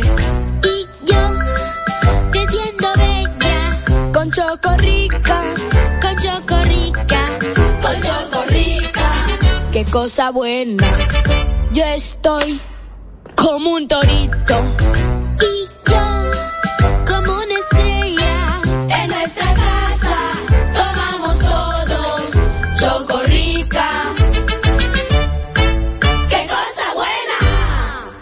Cuando nos cuidamos unos a otros, hay comunidad. Donde hay comunidad, hay más oportunidades. Donde hay más oportunidades, se vive mejor. Por eso en Grupo Punta Cana trabajamos diariamente de la mano con nuestra comunidad, con proyectos que garantizan el acceso a salud y educación, promoviendo la cultura y el respeto por el medio ambiente, porque el verdadero desarrollo solo es posible cuando es para todos. Grupo Punta Cana con la comunidad. Descubre más en www.grupopuntacana.com.do. Que ahora el agua potable llegue a casa de Miriam y de dos millones de hogares más, lo logramos juntos. Gobierno de la República Dominicana. Entérate de más logros en nuestra página web juntos.do.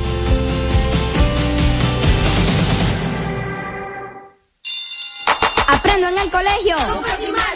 Me llena de energía. Me brinda vitaminas. Para ganar el juego. Creciendo sano y fuerte.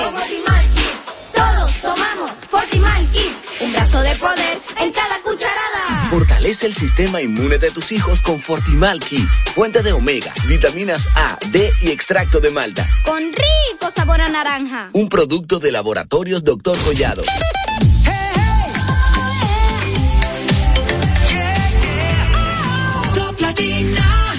Interactúa con nosotros 809-542-1017. Seguimos conectados con ustedes en No se diga más por Top Latina.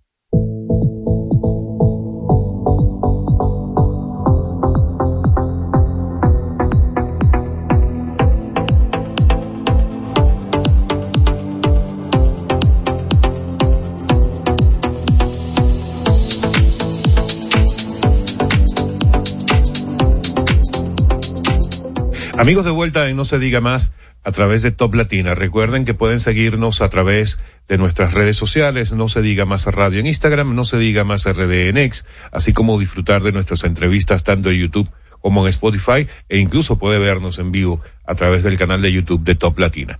Vamos con nuestra próxima entrevista del día de hoy. Les anticipábamos en la introducción del programa que a propósito de haberse celebrado el día 10, el Día Internacional de la Salud Mental, eh, tenemos con nosotros hoy a la doctora Francis Báez, directora del Departamento de Salud Mental del Servicio Nacional de Salud. Buenos días, doctora. Gracias por estar una vez más con nosotros. Buenos días. ¿Cómo está usted? Bien, gracias a Dios. Qué bueno, qué bueno. Bienvenida. Bueno, muchos temas de qué hablar, enmarcado en esto del, de, de la salud mental. Hay incluso eh, noticias, porque ayer veíamos, y hoy está reflejado en algunos de los periódicos, eh, que las autoridades han informado, ustedes han informado, eh, que están buscando ampliar la red de salud mental en el país. Vamos a partir por allí y luego vamos haciendo un recorrido completo por el tema. Mira, gracias a Dios eh, que se está tomando en cuenta la salud mental y que se está viendo la salud mental como algo que, que se afecta en el ser humano. Porque la gente cree que salud mental es patología, no, salud mental es tener salud mental. Así es. Perder la salud mental, ahí Es sí entra la patología. Y precisamente nosotros estamos ampliando lo que son las red. Porque la red de salud mental es un conjunto de dispositivos que van desde una unidad de intervención en crisis, que son donde están las camas para internar los pacientes, de ahí pasan a un centro de rehabilitación psicosocial si es necesario, y, se valora el paciente si puede ir a su comunidad o si tiene que pasar a un reside, que es una residencia de corto plazo de, se- de tres a seis meses. Y luego entonces vienen las residencias de mediano y largo plazo, que llegan hasta 20 años, si el paciente no es reinsertable a la sociedad. Entonces esa red, que se llama red de salud mental, debe de existir en la República Dominicana y una de las cosas que estamos haciendo es intentando implementarla. A veces cree, se cree que e- es una cosa de políticas públicas, pero a veces también es una cosa de concientización social y profesional. Y yo lo digo porque cuando yo comencé a esta gestión, que no existía el Servicio Nacional de Salud, el Departamento de Salud Mental, yo eh, todavía tengo muchísimos enfrentamientos con compañeros psiquiatras, porque cuando yo voy a un hospital con mi ley 1206, yo pido una cama, los psiquiatras de ahí se enojan. ¿Por qué? Porque ellos no quieren tener camas ahí, porque tener camas ahí se les suma trabajo. Ay, Oh. Sí. Entonces, concientizar, pero independientemente, y si esos son los psiquiatras que no quieren tener trabajo más, porque ya ellos tienen las consultas, wow. entonces me voy a tener que estar pasando visita, voy a tener que tener una sala que ir a ver, me van a llamar de la emergencia para internar paciente a cualquier hora, por cualquier condición que llegue. Entonces, esto ya es un muro, ¿verdad? Yo peleo con este muro. Pero también tengo los muros de aquellos profesionales que no conocen de la salud mental, diferentes especialidades, que dicen, no, yo no voy a tener enfermo mental en mi hospital. Y yo me le paro delante y yo le digo, ¿y ese hospital es tuyo? Usted está dirigiendo ese hospital, pero el paciente de salud mental tiene un derecho y una ley que lo exige. Entonces, o tú me das las habitaciones o yo me llevo mi psiquiatra donde me la den. Ahora, porque es así. ¿Me entiendes? Entonces, quizás nosotros vemos que en salud mental eh, no, no son, no son nuestras, eh, no son nuestras autoridades. Cuando el doctor Lama entró al servicio, que me dijo, ¿qué tú quieres? Digo, yo créeme una coordinación, que usted- eso es lo que puede crear un, un director ejecutivo y somete el departamento a más. Pero- Él me dijo, "Da- está bien, Francis, vamos. Fíjese que usted decía que eh, es posible que este tipo de cosas ocurra o cuando no hay políticas públicas o cuando no hay concientización. En el caso de República Dominicana, por lo que Es la escucho, falta de concientización. Ah, están las dos. Pero política pública hay porque la Red Nacional de Salud Mental está descrita hace mucho y están los protocolos de salud mental. Como hay también una ley de nosotros propia, que no es una ley mundial, una ley de nosotros. Pero no se aplicaba. Se está aplicando porque yo la estoy aplicando. Porque no es Ahora, así. Doctora, justo antes de que usted llegara, nosotros discutíamos algo importante y que creo que no es un secreto para nadie. La salud mental sigue siendo visto como un lujo y no como una necesidad en el sistema de salud dominicano.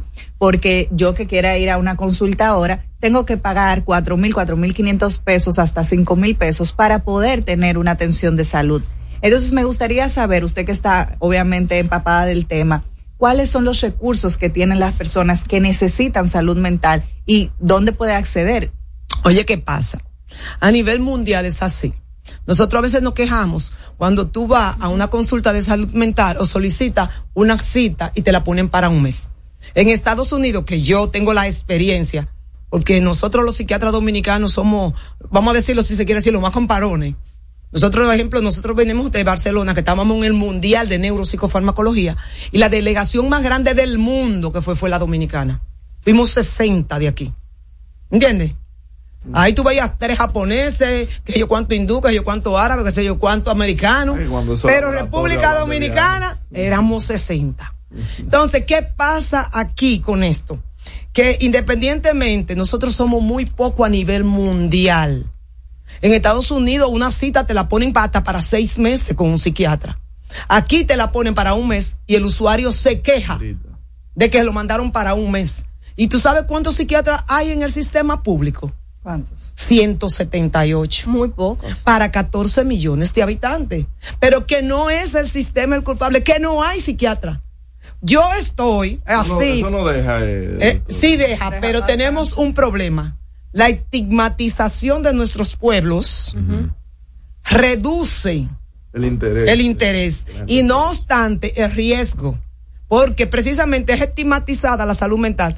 porque nosotros nos hemos enfocado en el paciente agresivo, en el paciente peligroso. Así ¿Me entiendes? Y nosotros creemos que el paciente de salud mental es más peligroso que un cualquiera civil que anda ahí en la Y eso calle. no es verdad. Y no es verdad. El paciente puede estar alucinando y está tranquilo. Ahora, si tú fuiste y lo molestaste, ¿entiendes? O si quizá en ese momento la voz le dijo, mira, ya te quiere hacer daño, él se defiende porque es algo que le dice en su cabeza que tú le quieres hacer daño. El paciente enfermo mental no es agresivo porque quiere ser. Pero, ¿qué pasa? Que lamentándolo mucho, la gente aquí no quiere tampoco coger lucha. La gente quiere llegar a un hospital y que inmediatamente lo Es que atiendan. Cuando los hospitales, en todos los sitios, en No Estados Unidos también. No, mi amor, vida. en Estados Unidos también, y yo te lo digo, porque yo tenía tres, 72 horas esperando que mi sobrina pariera con casi 42 semanas de embarazo. Ay, mi madre. Y era en Estados Unidos. Y la niña se evacuó adentro. Mi, mi sobrina hizo fiebre y todavía no le habían hecho la cesárea. El sistema de salud? Entonces- americano tampoco eh, es bueno. O ¿Me sea, entiendes? No, pero que eso- no es bueno. ¿Me entiendes? Pero que en ningún Eso sitio es. ¿Me entiendes? Entonces, ¿qué nosotros intentamos? Con los recursos humanos, los pocos recursos humanos que tenemos, nosotros lo tenemos recargado. Y esos mismos recursos humanos, que son tan pocos, nosotros vamos a solicitarle al MAP por medio de, por medio de otros, de, de otras instituciones, para que le acepten la duplicidad a nivel público, porque el MAP no te acepta trabajar en dos sitios públicos, para nosotros poder dar servicio o, cu- o cubrir otras áreas que tienen tanta necesidad en salud mental igual que el sistema hospitalario. Por Como- ejemplo, como- el sistema judicial. ¿entiendes? Tiene una necesidad grandísima. Eh, el Consejo de Droga tiene una necesidad grandísima. Sí. El sistema penitenciario tiene otra necesidad grandísima. Que Así todos tienen programas para salud mental, pero no tienen el recursos humanos. Y, y se está haciendo algo para promover la especialización en psiquiatría aquí en el sí, país. mi amor, inclusive ahora en esta, en este año, en mi tiempo era uno que entraba por año.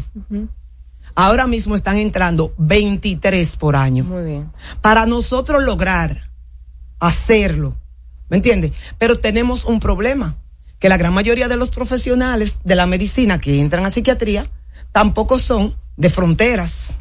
Claro. Entonces ellos no quieren irse a fronteras. En la capital. Entonces, o en la capital o en Santiago o lo más próximo, a su comunidad. Entonces tengo el problema Sí, pero eso tiene también. que ahí se, no se tiene que crear una política pública donde se crea un contrato entre el colegio médico, eh, residencias médicas de salud pública, la UAS y el SNS, que es el que en realidad lo nombra, para que él cuando gane un concurso, por lo menos no dé los dos años de pasantía obligatorio en líneas donde no tenemos psiquiatras Exacto. para que esos servicios estén y usted sepa que durante dos años usted tiene un nombramiento en una área donde se necesita. Porque yo te voy a decir una cosa, tú sabes la lucha que a mí me dio encontrar una, una psiquiatra para trasladarla a Ewell, a Ewell.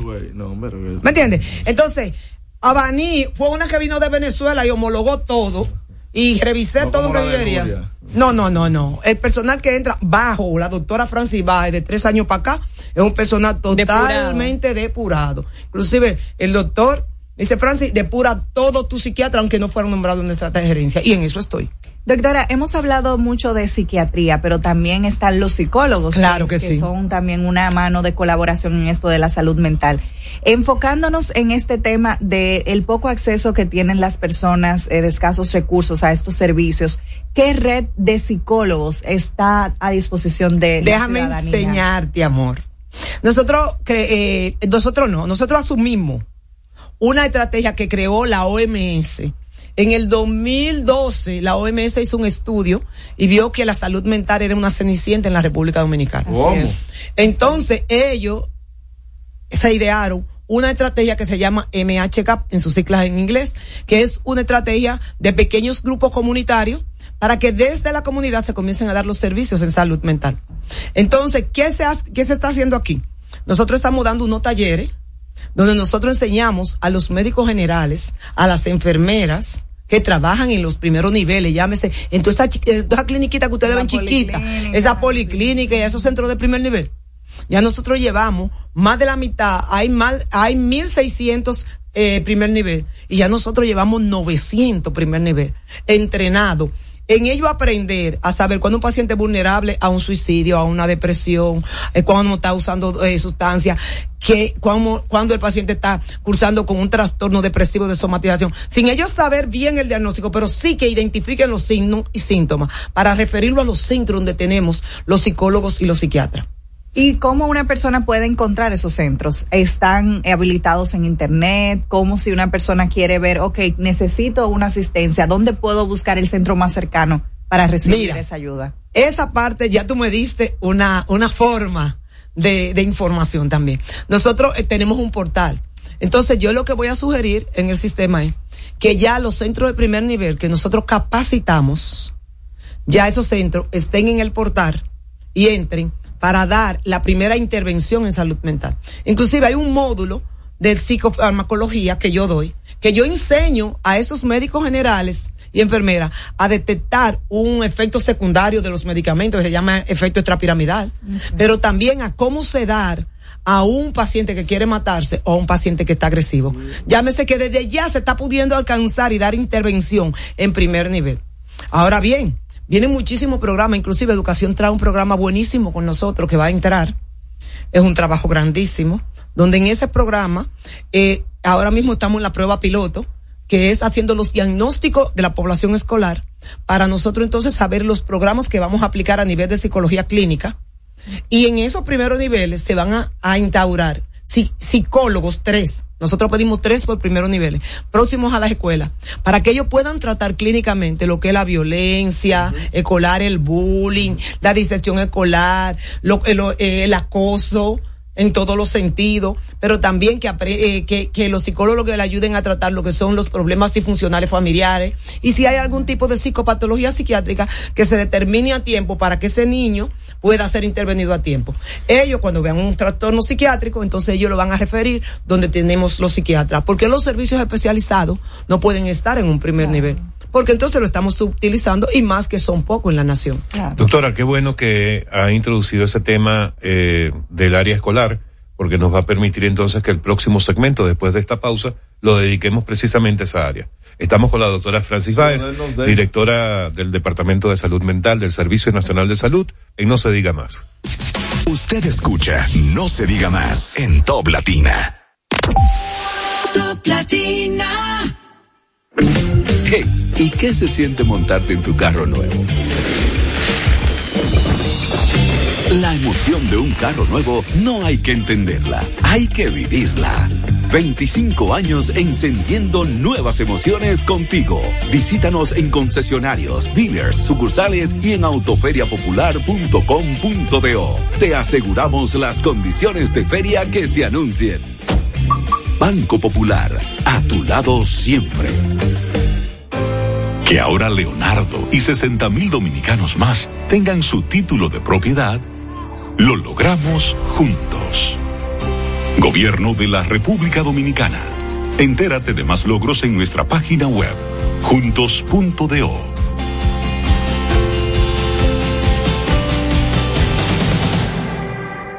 Cuando nos cuidamos unos a otros, hay comunidad. Donde hay comunidad, hay más oportunidades. Donde hay más oportunidades, se vive mejor. Por eso en Grupo Punta Cana trabajamos diariamente de la mano con nuestra comunidad, con proyectos que garantizan el acceso a salud y educación, promoviendo la cultura y el respeto por el medio ambiente, porque el verdadero desarrollo solo es posible cuando es para todos. Grupo Punta Cana con la comunidad. Descubre más en www.grupopuntacana.com.do. Dale el toque dulce a tus mañanas con las nuevas French Toast Sticks de Wendy's. Deliciosas tostadas francesas cortadas a mano, crujientes por fuera y suaves por dentro. Servidas con rico syrup. Disponibles de lunes a viernes de 7 a 10.30 y sábados y domingos de 7 a 11 de la mañana. Pruébalas ya. El desayuno perfecto para tener un buen día. Solo en Wendy's.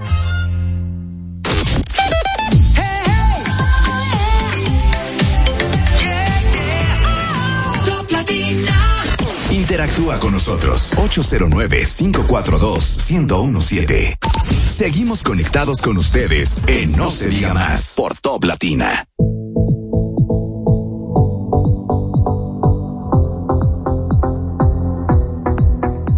Amigos, continuamos en No se diga más a través de Top Latina y continuamos nuestra conversación con la doctora Francis Báez, directora del Departamento de Salud Mental del SNS. Doctora, usted misma introdujo el tema escolar en la conversación. ¿Qué tanto se está diagnosticando en el área escolar temas de esta área? Mira, que se estuviera La diagnosticando. violencia, el bullying, todo esto. eh, más que diagnosticarse, era como eh, verse que estaba sucediendo, porque para diagnosticarse tiene que estudiarse. Aunque sabemos que el Ministerio de Educación ha tomado conciencia de esto y ellos mismos se acercan a nosotros, que somos la parte ejecutoria en salud, y saben que es un problema de salud, y entonces nos asociamos para nosotros entonces poder ayudar a que esa población pueda entrar en un en una evaluación diagnóstica para nosotros entonces tener, aunque sabemos de principio que tenemos violencia en las escuelas, diserción escolar, que tenemos trastorno de aprendizaje, que tenemos trastorno de conducta e impulso, que tenemos niños en bullying, en violación y en acoso. Sabemos todo eso porque lo vemos o lo oímos.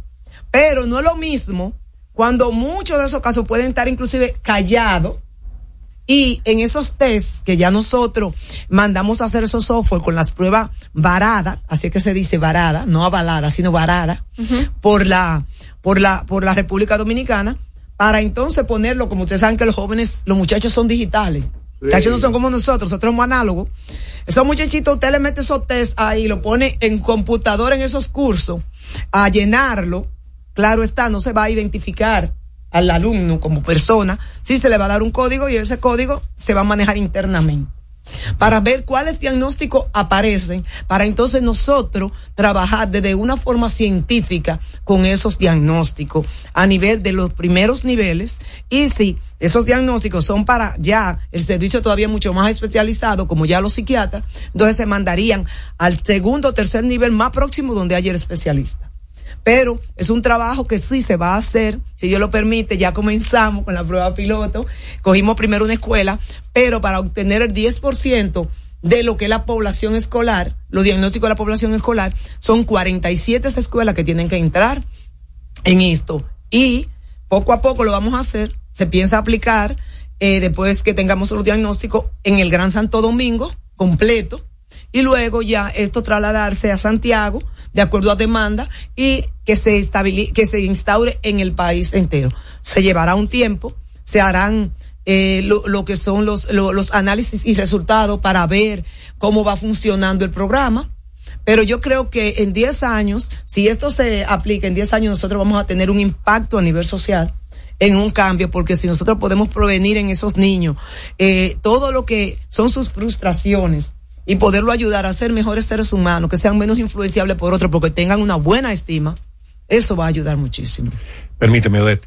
Doctora, eh, mientras eso ocurre, yo estoy seguro que los padres y las madres agradecerían muchísimo que usted nos ayudara a, a identificar algunas posibles señales cuando ven a sus niños llegar a sus casas, que le pudieran estar, decir a ellos que están teniendo algún problema en su escuela y que pudiera tener que ver con temas de acoso, de bullying y ese tipo de, de manifestaciones. Mira, mayormente ellos lo que se meten en depresión y la forma de cómo los niños y los adolescentes expresar la depresión es con reverdía. Mm. Es con reverdía. La reverdía es precisamente una de las principales reacciones que ellos tienen. En ejemplo, son, eh, se enojan, eh, Se aíslan. eh, se aíslan, hablan mal, contestan Independientemente mal. de la edad. No, no importa. Tó- tómate esto desde los siete años hasta, hasta, hasta los 18. Vamos a tomar ese rango de 11 años.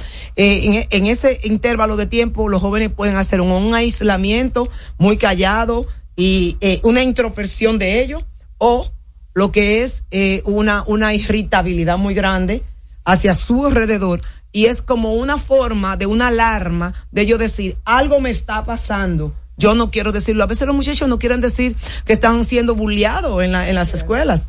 Ejemplo, mi niña nunca me dijo que en su colegio sus amiguitas entraban en el baño y le decían, si tú no me compras tal cosa que yo vi en tal sitio, no vamos a ser amiga tuya si no te, puedo- te vamos a dar golpe cuando tú vengas al baño. y te estoy hablando de un colegio. Y de un colegio de, de un nivel alto. ¿Me entiendes? Y mi hija pasó eso. Y mi hija, cada rato era, mami, llévame a la librería a comprar tal cosa y a tal, que comprar tal cosa, comprando borra y cositas así. Y, y, y, se la, y después yo sí, ¿dónde está? No, yo la regalé a fulana, se la regalé a mengana. Y después ella lo escribió todo. Ya, cuando salió de ese colegio, ella escribió todo y su impotencia y todas sus cosas. Y ahí ella pudo hacer una resiliencia. ¿Me entiendes? Y aprendió a una forma tanto que a- cuando entró allá al colegio del bachillerato, no le aguantó a nadie un bullying. Y el que venía a hacerle un bullying a ella, lo encontraba de frente, pero bien de frente. Y ella sobrevivió al bullying, ¿me entiendes? Pero claro está, nosotros como padres, a veces no nos damos cuenta porque ellos no nos lo dicen. Pero siempre hay algo en el niño que el niño te va a hacer. ¿Me entiendes? O ¿Y se qué te, tiene que hacer ese padre que detecta ese tipo de cosas? inmediatamente hablar con él y decirle qué te pasa, qué te está mortificando y demostrarle que tú como papá estás como equipo con él, que tú estás dispuesto a ayudarle, que tú estás dispuesto a luchar con él y que nadie se va a interponer ni le va a hacer la vida imposible porque papi o mami está aquí para defender. Doctora, los muchachos no tan falta como de correazo, de vez en cuando. Mira, también eso es, eso, eso es otro tema. Que tiene que ver, pero ya eso es lo que es la crianza. Porque Pero violencia, Max, violencia. Espérate, espérate, Y de espérate, no, castigo no, yo te también, voy a decir una cosa. Mira el resultado. Tú puedes corregir, óyeme. Exacto, ya Oye, sabemos tú- que las pelas Tú puedes no corregir, no, y no, tú no. lo puedes ver no, el no, máximo. No, lo óyeme, sí funciona. Lo que pasa es que Doctora, eh, te voy a decir la que lo que pasa. violencia física. Óyeme, déjame explicar. a la espérate. psiquiatra tú le estás Espérate. Yo le estoy discutiendo. Espérate, espérate. Es que te voy a decir una cosa. Una cosa es maltrato físico y otra cosa es corrección.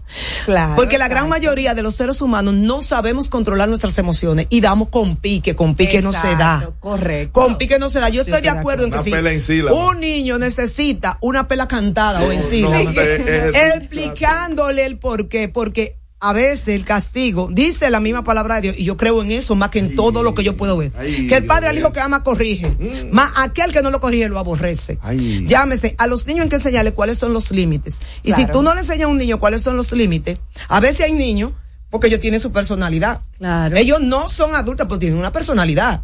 Y ellos van a querer ejercer la fuerza, porque el ser humano, lamentándolo mucho, siempre quiere estar en control de otros. Sí, desde Eso la más temprana edad, si no le ponen límites. Entonces, si tú un- tú- yo he visto niños agalleteando a su mamá porque Ay, quiere que su mamá lo baje al piso. Yo he visto niños hacerle una rabieta en una tienda y un escándalo a su madre porque su madre no le permitió tocar a un producto de la tienda. Oye, ¿Me entiendes? ¿Por qué? la Porque no, la mamá no lo enseñó desde chiquito a decirle, mmm, papá. Claro. Y que le dé por la manito. Claro, si tú vienes a hincharle la mano y a romperle la mano, pero los límites hay que ponerlo. Y la Biblia dice así mismo, corría con la vara, con B corta, vara. Yo- ya yo y Dios no. se equivoca. Bueno, no, yo no maltrato. Pero si yo tengo que dar correazo, yo doy. Ahí está. Yo no estoy y de mis acuerdo hijos, con bueno, yo te voy a decir una cosa. realmente, de Yo- ninguna pero te voy a decir qué es lo que pasa. Es que ustedes lo violencia. Es es un acto que daña. Ellos no están- cuando tú corriges sin pique, tú no estás Se dañando. puede corregir de una forma verbal. Mi amor, yo te voy a decir una y cosa. sin maltrato verbal. Hay niños que no te que. No, no, Es que hay niños es- que no te ¿y entran es en eso? No, es que yo entiendo que no hay, no hay nada que justifique Te voy a decir el maltrato. No, Pero no, no es maltrato. ningún Es que eso no es maltrato, es que tú lo estás asumiendo como maltrato, pero eso no es, maltrato. es una no, tú lo estás asumiendo. Oye, te voy a decir, Darle te una- voy a decir lo que es una- maltrato. una varita, Maltrato es, eso- tú eso co- es no, violencia eso no es ninguna violencia física, escúchame. ¿Qué golpe le provocó? ¿Qué ruptura de hueso le provocó? Ninguno. Más violencia física es que tu niño, tu chiquito, tú no le digas, "Hmm", cuando es bebé dándote galletas y que él te esté dando galletas delante de la gente Exacto. y tú no sepas corregirlo. ¿Tú sabes por qué la palabra ya no funciona? Porque nosotros los padres no corregimos a nuestros niños desde sus primeros meses. Así los niños Claro. son pequeños manipuladores. Eso el niño, te- el niño si dice yo quiero comer toda la noche, yo voy a comer toda la noche, los pajaritos no comen de noche Ahí sí mismo. y son más Claro, chiquitos. y- y- Entonces, ¿qué pasa? Que si nosotros no instauramos las reglas del diálogo desde el niño pequeño, diálogo, entonces como tú acuerdo. quieres venirme a instaurar una regla de diálogo con un niño de dos años, de tres, de cuatro, de cinco, no. Si un papá, claro, sin maltrato, un papá, un papá. Claro. Yo tengo una nieta Una y, y de dos años casi. Y a mi nieta yo, ella me mira y me dice, mamá, digo dime, cuando quiere tocar uno de los cosos de las mesas que son de cristales. Y yo digo, "Mm, ahí no. Porque, pero ya mamá, desde chiquita, cuando yo hice el primer pique que quería tirar la cabecita para atrás, le dije, "Mm, Cuidado. Mamá no le gusta eso. No, y- pero yo aprendí el diálogo pequeña. Claro, y yo no le he dado el primer bien. papá o a mi hija. Exacto. Pero si hay que hacerlo, yo lo hago. Yo no estoy haciendo maltrato, porque yo no le voy a romper ni un hueso. No. Yo no le voy a provocar una herida con una vara, ni nada por el estilo. Que hay padres que lo hacen. Sí. Hay padres abusadores. Pero sobre y yo todo- no digo que no, pero que dieron con pique porque la no proporcionalidad, la proporcionalidad del castigo eh, y del hecho que cometa el niño es importantísimo. Por eso que Claro. usted- que usted Mira, ejemplo, una no. forma de castigar, facilísima. Los hijos míos, el castigo que yo le daba era que lo ponía de espalda a la pared. Claro. Le decía, usted ni se va a mover ni va a mirar para atrás hasta que yo Claro. no diga. Señores, a los tres minutos ya el niño está cansado Sí, sí, sí. de estar parado, está harto de mirar la Ya pared no lo y hacer, comienza a llorar y a arrepentirse de lo que hizo. Pero No tú tienes que buscar cómo se arrepienta. Pero bien, hay papá, hay papá que le dicen muy al hijo, póngase de espalda y el muchachito ni se pone y lo mira. Ay, y el muchacho. muchachito lo reta. ¿Tú sabes por qué? Porque no, desde pequeño no les sembró esa forma de respeto. Entonces, a esos niños que hay que buscar un método un poco más fuerte para que ese niño sea sometido. Y así vendrán personas que desde chiquitos no se someten y rompen reglas. Tengo un emprendimiento. Y no lo doctora. cumplen. Voy a poner un negocio de varitas de, de tamarindo. Ay, no, de tamarindo cortan. ¿Corta? No, no, no, de guayaba son más fácil, pero de la ramita de la Ah, no, pues tú punta. matar, No, porque de la ramita de la punta. Yo te voy a decir una cosa, a mí no me mataron. Vamos, vamos a hacer una nueva pausa y continuamos la conversación, doctora. Estamos con la doctora Francis Báez, directora del Departamento de Salud Mental del SNS y no se diga más. Al regreso, más información en No se diga más. Top Latina. Yo estoy creciendo fuerte Y yo, creciendo bella, con Chocorrica, con chocorrica. con Chocorrica. Qué cosa buena. Yo estoy como un torito Y yo,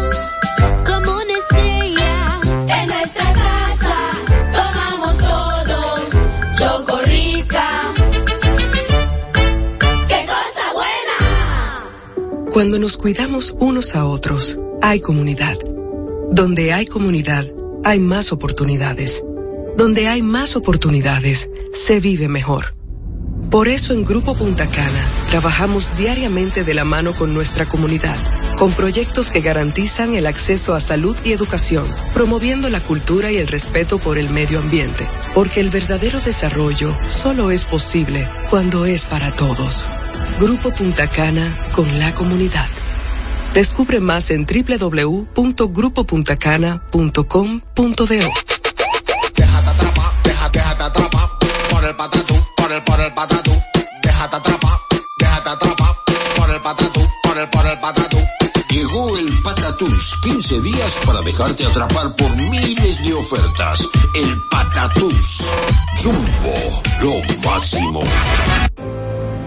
Que ahora Randy y más de 100.000 dominicanos lleguen tranquilos y seguros a sus trabajos gracias al teleférico de los Alcarrizos, lo logramos juntos. Gobierno de la República Dominicana. Entérate de más logros en nuestra página web, juntos.do.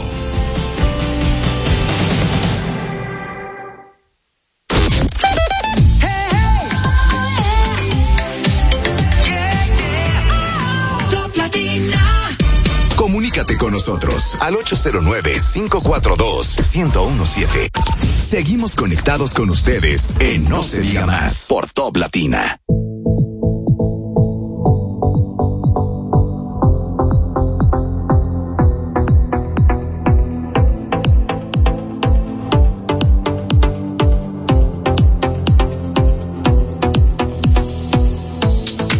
Amigos de vuelta en No se diga más a través de Top Latina. Máximo, hablábamos, Odette. hablábamos de, bueno, de los niños, pero me gustaría que nos enfoquemos en la población en general. ¿Cuáles son esos hábitos que debemos de tener para preservar y cuidar la salud mental? Mira, lo, eh, lamentándolo mucho, el hábito principal que debe de tenerse es tú aprender a cuidar tu propia salud mental. Y eso es lo que menos tenemos. ¿Por qué? Porque nosotros no somos, no hacemos filtro en saber qué información en las redes, en el celular, Mm, donde usted le dé su gana, en la noticia, en el periódico, usted va a aceptar o va a mirar. Entonces, tú ves mucha guerra, eso te va a afectar emocionalmente. Claro. Y va a ir cambiando tu neurotransmisor. ¿Me entiendes? El tú ves mucha noticia de cosas malas, te va a pasar y lamentándolo mucho, el, ese morbo a veces, el ser humano le llama mucho la atención.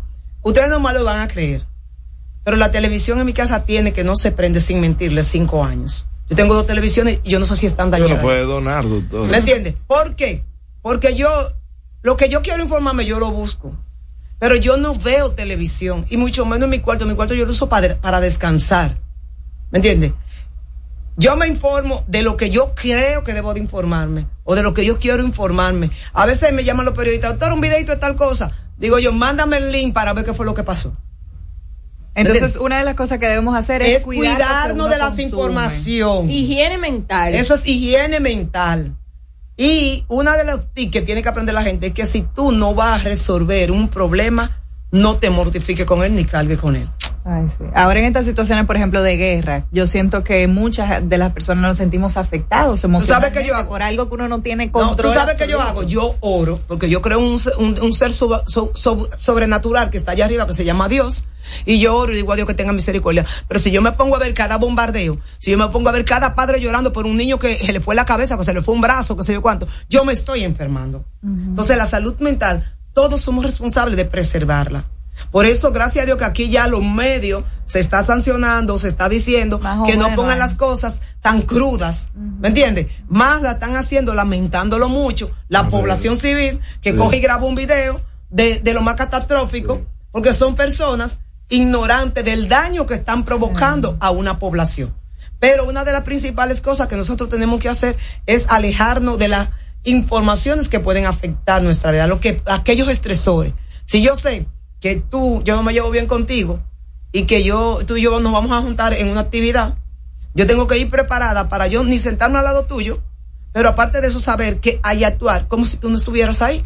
Y ya con eso yo evito una discusión contigo, un problema contigo, un estrés contigo y guardo mi salud mental. Eso hago yo todas las mañanas aquí, doctora. Doctora, Ajá, el tema, no, no parece, ¿no? el tema del duelo, doctora, que también es uno de detonantes, uno de los detonantes de, de, Enfermedades de mentales. enfermedades mentales. Y yo hablaba allí detrás de que estamos enseñando y formando a esta sociedad a no sentir el duelo, a no vivir el duelo. El niño se le muere un perro, al otro día el padre le aparece con otro perro. Se muere alguien y dice, no está muerto, duerme, o se mudó a otro lado. Estamos tratando de evitar, para lo- pero la- después las personas se chocan con la realidad. Mira que todo depende como cada quien lo asimile. Por ejemplo, yo tuve en seis años siete pérdidas importantes. Desde mi papá, mi, ma- mi hermano mayor, mi mamá, mi padrastro, mi mamá, después mi otra hermana, eh, mis, lo que eran mis suegros. ¿Me entiendes? Y yo tuve todas esas pérdidas juntas. Y mis- mi- cuando murió papi, mis hijos estaban pequeños. Yo le dije, mira, mi abuelito, tu abuelito duerme allá con Dios ya tu abuelito no va a estar aquí. Ellos lloraron, yo lo dejé que lloraran abrazados conmigo porque no iban a ver más a su abuelito, pero a ellos tú no le puedes decir se murió, desapareció, porque tampoco podemos ser crueles. Tenemos, porque recuérdense que ellos no manejan el mismo grado de madurez que nosotros para internalizar las cosas como suceden. Pero tampoco basarlo en una mentira, no es para para mí dormir con Dios no es una mentira, para mí es una realidad porque esa es mi fe. ¿Me entiendes? Pero el duelo también es un proceso y hay que pasarlo. Pero cuando ese duelo ya interfiere en lo que es tu funcionabilidad diaria o tu rutina, ahí entonces hay que medicar porque se convierte en patológico. Yo tuve duelo patológico. Yo con papi no tuve que medicarme, pero con mi hermano que murió al año de papi, parece que ya tenía cúmulo el cúmulo, yo no dormía y yo lloraba y era con un dolor en el pecho. Y yo le dije a mi amiga psiquiatra, mira fulana, yo estoy así y ¿qué tú me ofreces? Aunque yo sé lo que podía tomar. Claro. Pero Claro. que otro ojo me viera, me dice, sí, es verdad, tú estás mal. Mira, tú coges eh, de estas tres, coge una y de estas tres coge otra. Y yo, dame esa y dame esa. ¿Me entiendes? Y yo me mediqué. Claro. Ya cuando yo me sentí estable, entonces yo comencé a bajar hasta suspender. Con COVID, yo me mediqué.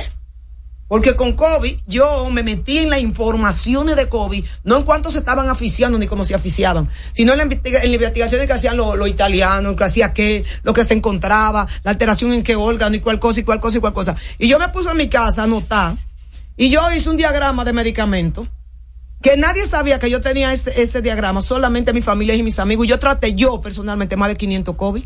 Porque yo decía, si da coagulación, voy a poner un antiagregante plaquetario. Si da inflamación, voy a poner un antiinflamatorio no, esteroideo. Si da infección, voy a poner un antibiótico. Y así yo hice un esquema que cuando a mí me dio COVID, el mismo doctor Lama me llamó esa noche. Me dice, mira, tú estás tupía, háteme la prueba ahora. Que me voy- no me voy a acostar hasta que no salga. Y después cuando yo dije, doctor, está positivo, me dice, ¿qué tú tienes? ¿Qué tú has bebido? Digo, yo no tengo ningún síntoma, pero yo tengo esto, esto, esto. Y me dice, ¿dónde tú sacaste eso? Y yo, doctor, yo no estoy oyendo de más. Yo estoy oyendo para aprender y para ejercer una lógica en mi salud, en salud, en la salud. Oh, yo tengo un año de medicina interna. Nosotros hacemos un año de internista. Y ese año te explotan en cualquier hospital. Doctora, ahora que usted menciona el COVID, ¿es real o ya se ha determinado que efectivamente después de la pandemia los niveles de problemas de salud mental han aumentado. Claro, mira, precisamente, es fresca esta, esta, esta información. En el Congreso de, Ne- de, de- de Neuropsicofarmacología, que fue el de, del sábado pasado hasta el, hasta el, hasta el martes de la semana que pasó. De esta semana hasta este martes.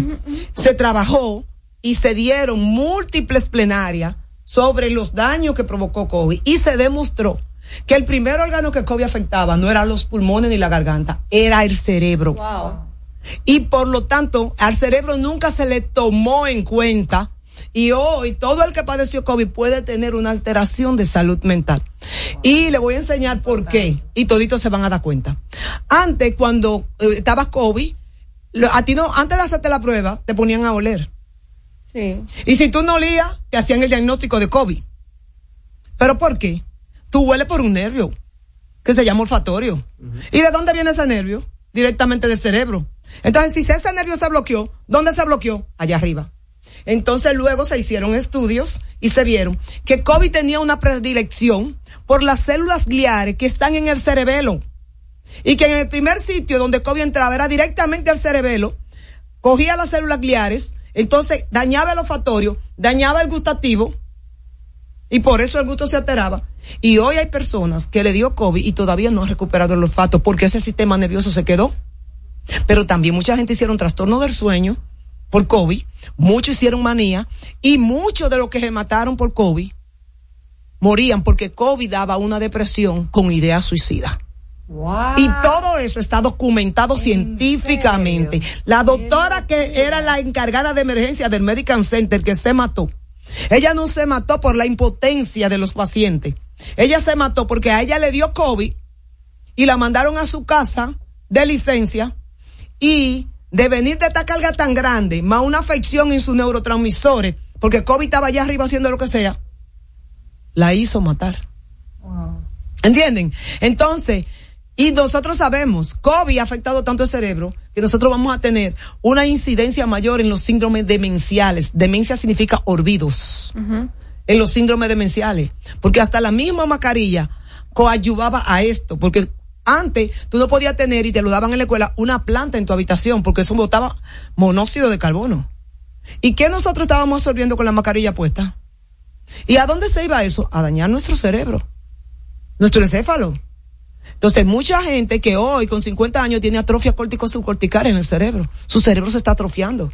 ¿Pero por qué? Por todo el monóxido que metimos, pero también la afección que dio COVID. Y como no se sabía que afectaba el cerebro, no se puso oxigenadores cerebrales para ayudar a ese cerebro. Y todo eso se tocó en el Congreso de Neuropsicofarmacología, en el Mundial, que era el número 36 de Neuropsicofarmacología que se celebró en Barcelona. Y yo estaba ahí y yo vi todo. Yo tomé todas mis fotos, es más, yo tengo el Congreso completo online.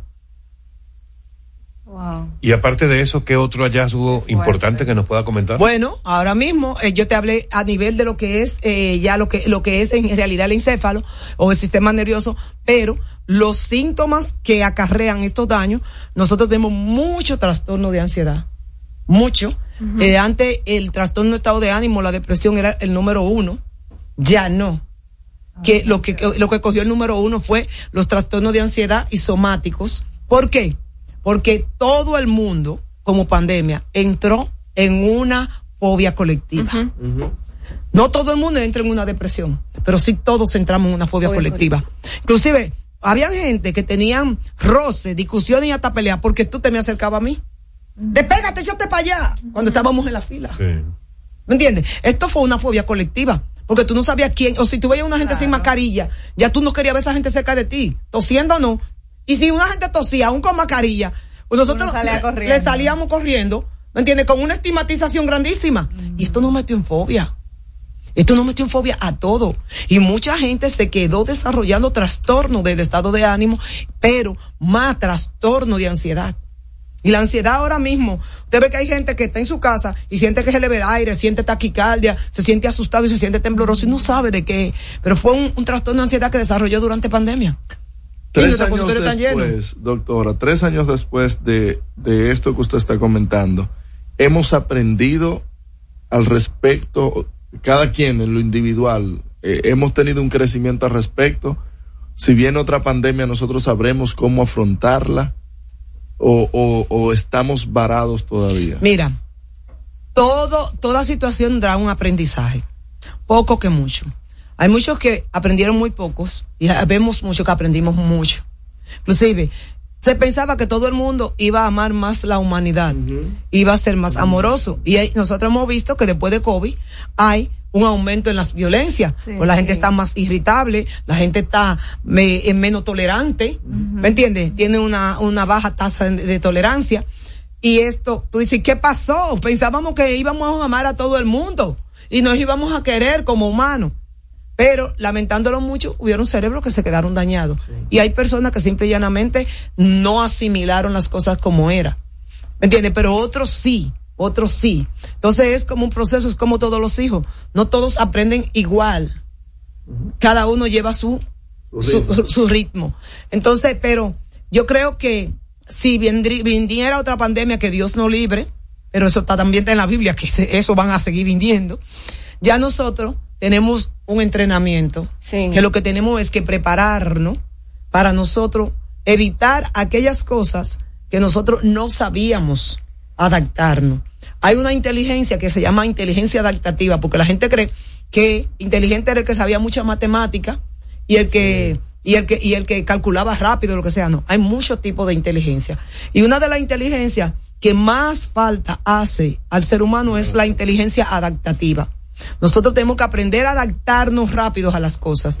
Decían que los dominicanos éramos una de las personas que éramos más fácilmente adaptables porque nosotros no íbamos a Alaska y siendo caribeños, en Alaska podíamos vivir. Pero la inteligencia adaptativa relacional, lamentándolo mucho, esa es muy difícil. Por eso yo a ti no te soporto. Y tú, yo- tú y me cae mal. Por eso. En serio, pero no, oye, por, por eso, mira aquella. Por eso vivo pendiente de tu vida. Ella se cree una santa. ¿Me entiendes? ¿Por qué? Porque yo no te acepto como tú eres, ni te acepto como tú eres. Qué pero yo quiero que me acepten a mí como Claro. yo soy. Claro. Entonces, eso es una inteligencia adaptativa relacional. Yo llegué a un lugar, yo no puedo cambiar la gente. Eso, ejemplo, yo lo he trabajado duramente con mi niña. Y mi niña eso me le ha subido la estima grandísimo, porque mi niña sabe que ella llegó a una universidad, pero ella no va a cambiar a la profesora, no va a cambiar al profesor, ni va a cambiar al compañero.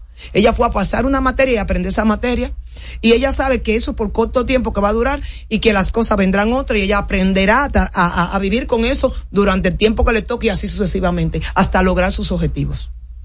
Pero eso tenemos que trabajárnoslo todos. A mí me dicen, tú hablas con todo el mundo. Yo le dije, sí, yo soy ciudadana del mundo.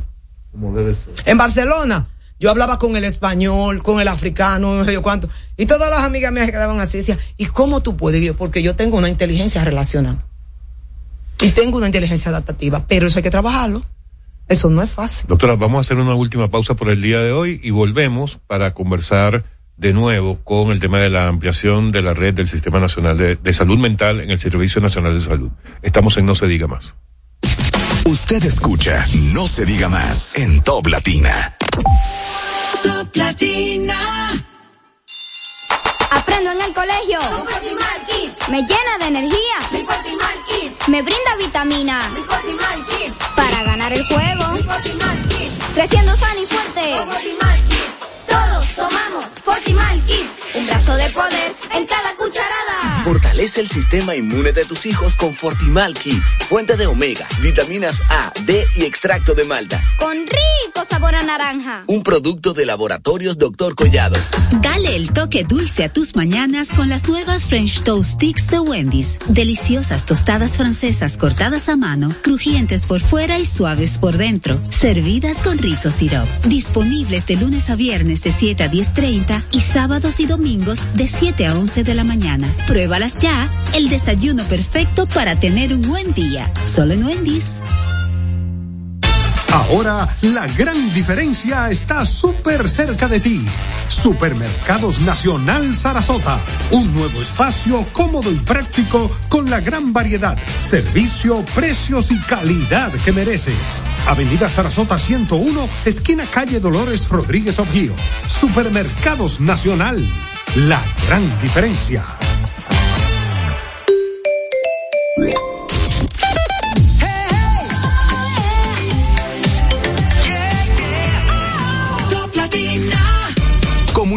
Nosotros al 809-542-1017. No se diga más.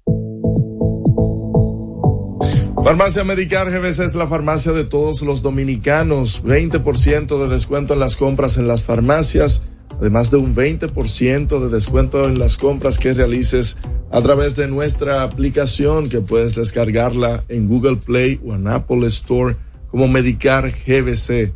125 sucursales a nivel nacional donde puede adquirir sus medicamentos. Gracias por preferirnos y hacernos la farmacia de todos los dominicanos. Usted escucha No se diga más en Top Latina.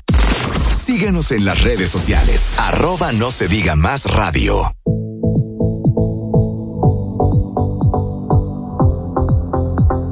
Bien, eh, doctora, vamos a, a reiterar el anuncio que han hecho durante la semana, durante esta semana, de la estrategia para ampliar la red de salud mental. ¿En qué va a consistir en la realidad? Eh, y en cuánto tiempo se podrían empezar a tener mejores resultados de los actuales. Mira, eh, está consistiendo, porque yo no digo, no digo en qué va a consistir, yo digo está consistiendo porque ya se está aplicando. En lo que son los, las capacitaciones de todos los primeros niveles.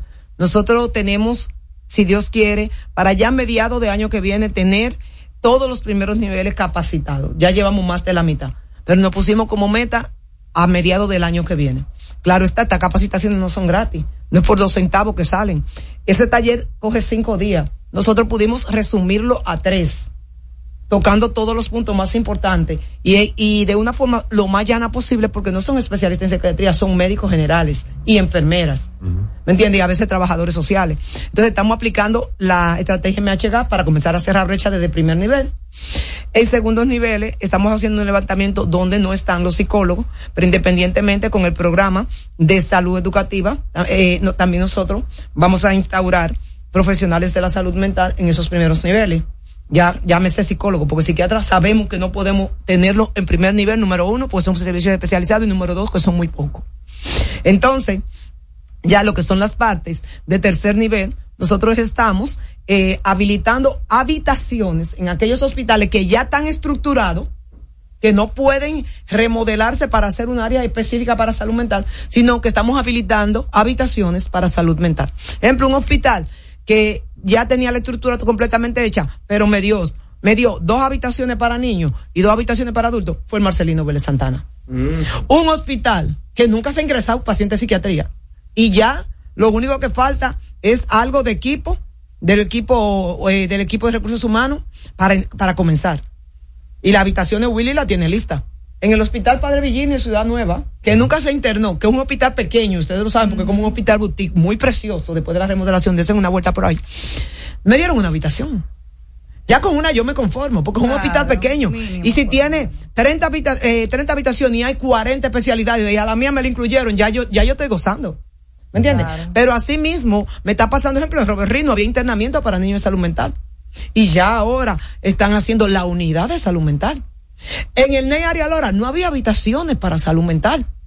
Y ya hay pacientes, ejemplo, un, un politraumatizado de salud mental va a su habitación específica a cuidarse. O si le ven algún síntoma que ustedes saben que presentan a veces agresividad y todo, post-trauma, tienen habitación salud mental. Si tuvo un intento suicida y fue de una forma traumática, ese paciente va al NEI área Lora, pero tiene una área salud mental para exclusiva. Pero asimismo, en la maternidad, hay Hugo de Mendoza, en, te estoy hablando en la ciudad de la salud, en Villamella. Ahí tenemos en el Hospital Hugo de Mendoza una habitación para las pacientes que me hacen psicosis del embarazo, depresión postparto y todas las cosas. ¿Me entiendes? Ahí en el nuevo hospital que se llama Ney Lora, que es de medicina interna, que fue el hospital que duró más de 10 años abandonado en la construcción. En ese hospital tenemos una unidad completa para salud mental. Doctora, ¿cuál es su posición frente a estas personas que sufren eh, de enfermedades de salud mental eh, definitivamente y que eh, digamos que están en las calles estos estos casos que siempre vemos de esta persona que podríamos llamar indigente que le tira a un vehículo privado y que uno no sabe qué hacer con este tipo de personas. ¿Cuál es su posición al respecto? ¿Usted estaría de acuerdo en que se abra un centro especializado para este tipo de personas que a veces no tienen ni una familia que responda por ellos? Mira. ¿Qué solución se le puede buscar a esta Mira, yo te voy a decir una cosa. Las soluciones adecuadas serían que las familias se empoderaran, que la misma ley 1206 se lo exige, inclusive le cabe cárcel a la familia. Lo que pasa que eso. aquí, ejemplo, yo tendría No que coger la batuta y yo poner la querella al familiar para que se empodere y me lleve a paciente, que he tenido que hacerlo. Para tu información ya he tenido que hacerlo. Porque han querido dejar a su mamá abandonada en un pueblo que descubrimos y tuvo un- un- una persona que yo tuve que buscar el fiscal para que desde el trabajo de él fuera a buscar a la mamá porque no quería ir a buscar. Esto te iba a preguntar, ¿es una realidad que hay familias que abandonan? Sí, porque no le conviene, no quieren tener la carga del paciente. Y, y ese paciente de usted, es su familia, es su sangre. Muchos no lo quieren, hasta por una casita que le hayan dejado los abuelos. Los hermanos no quieren cargar un hermano. No, dejarlo así, porque así loco no me va a exigir, porque es el, Wow. el lenguaje popular y vulgar. ¿Me entiendes? Pero independientemente, se tiene que saber que no todo el que anda de calle es un paciente con una enfermedad mental per se.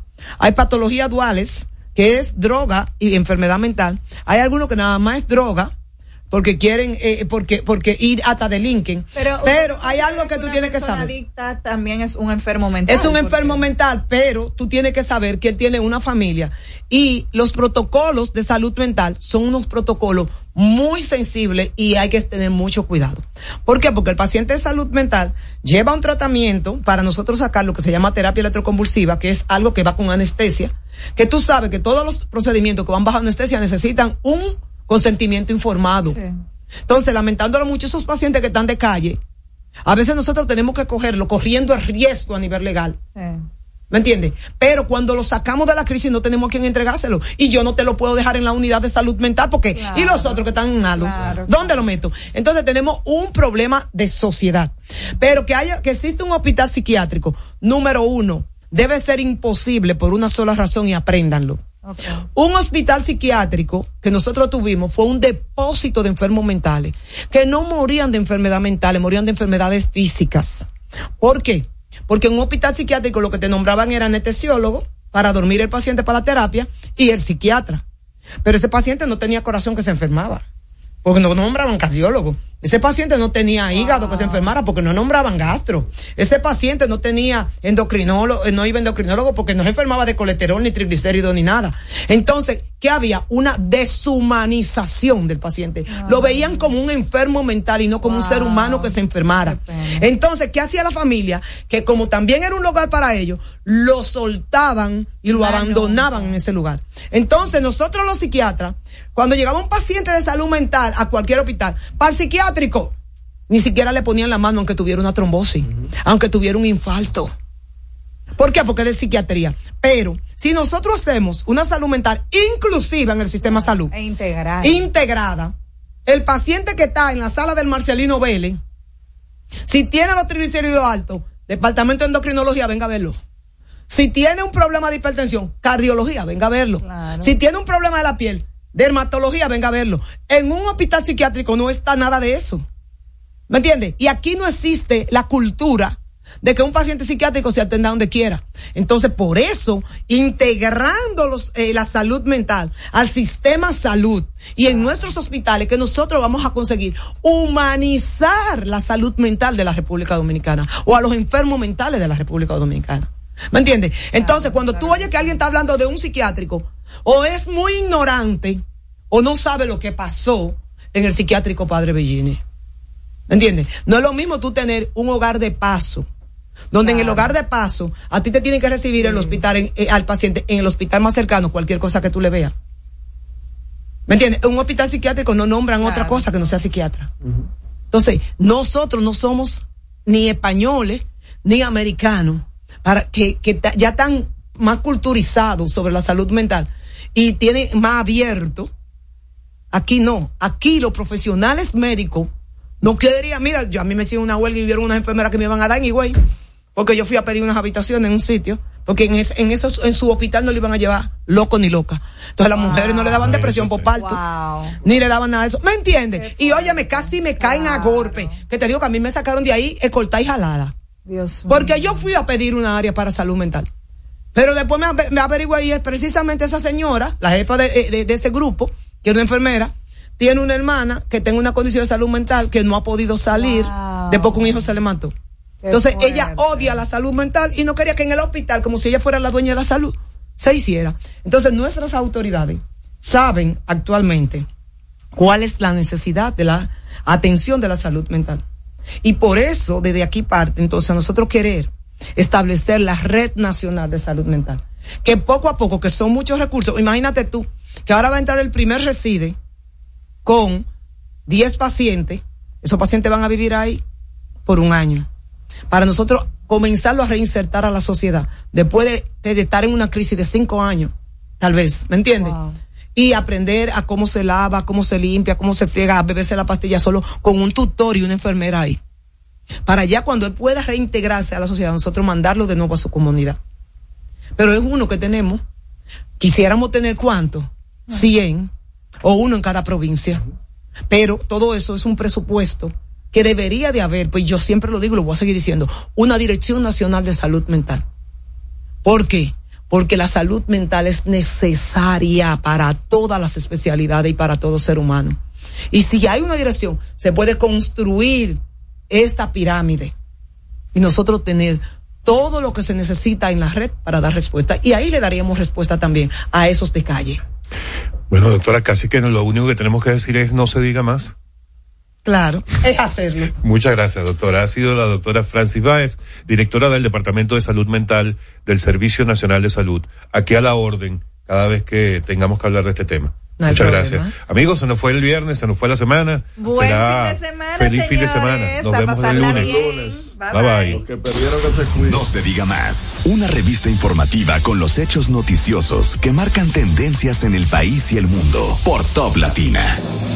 A esta hora, RTN te informa. Esto es lo que debes saber.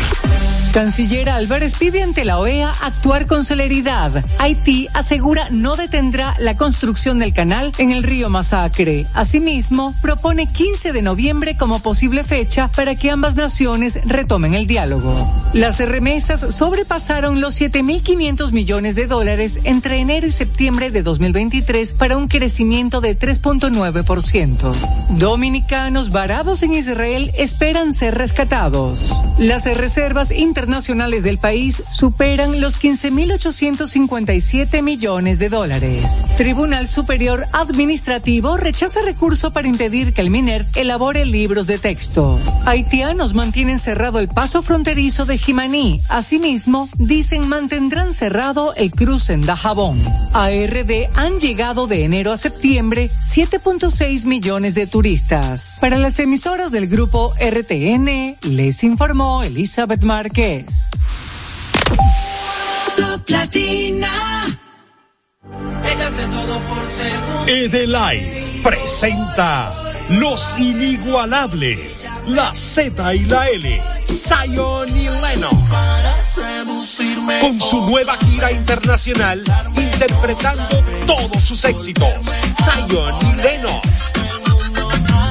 4 de noviembre, Anfiteatro Blue Mall Punta Cana. Zion y Lennox. Boletas en Nueva Tickets.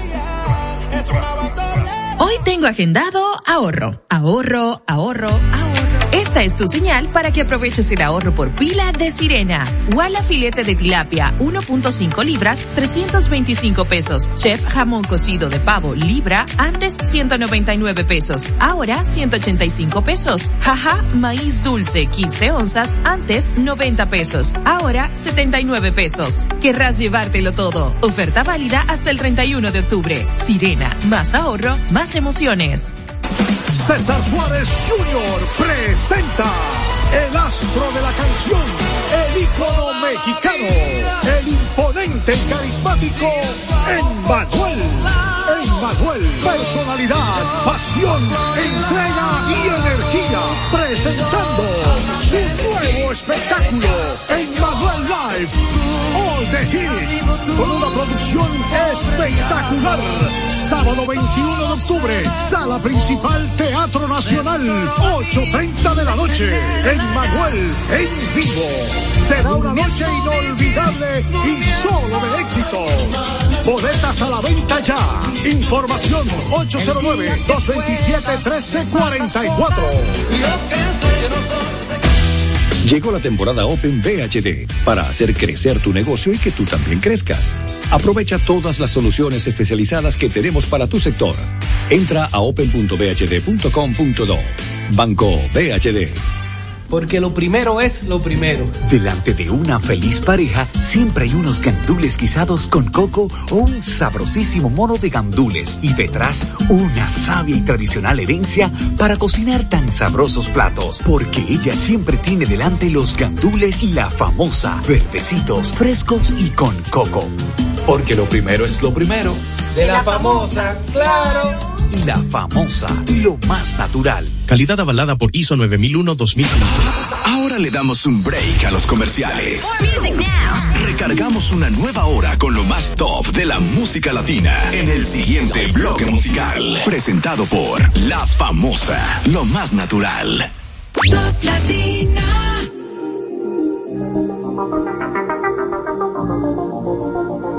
Blue Fire. Rápido llegas y rápido te vas. Entras por adelante pero sales por atrás y mami no quiero que quede nunca así. Yeah. Contigo siempre quise más. En la cama me da guerra y cuando terminamos paz. Pero tú siempre pendiente a ver qué opinan los demás. No hay nadie que me lo haga así. Y aunque lo hubiera no quisiera que fuera nadie más. Parece que olvidaste lo rico que se siente en mi habitación. No hay nadie que me lo haga así. Y aunque lo hubiera no quisiera que fuera nadie más. Parece que olvidaste lo rico que se siente en mi habitación. No quisiera que fuera nadie más. Parece que olvidaste lo rico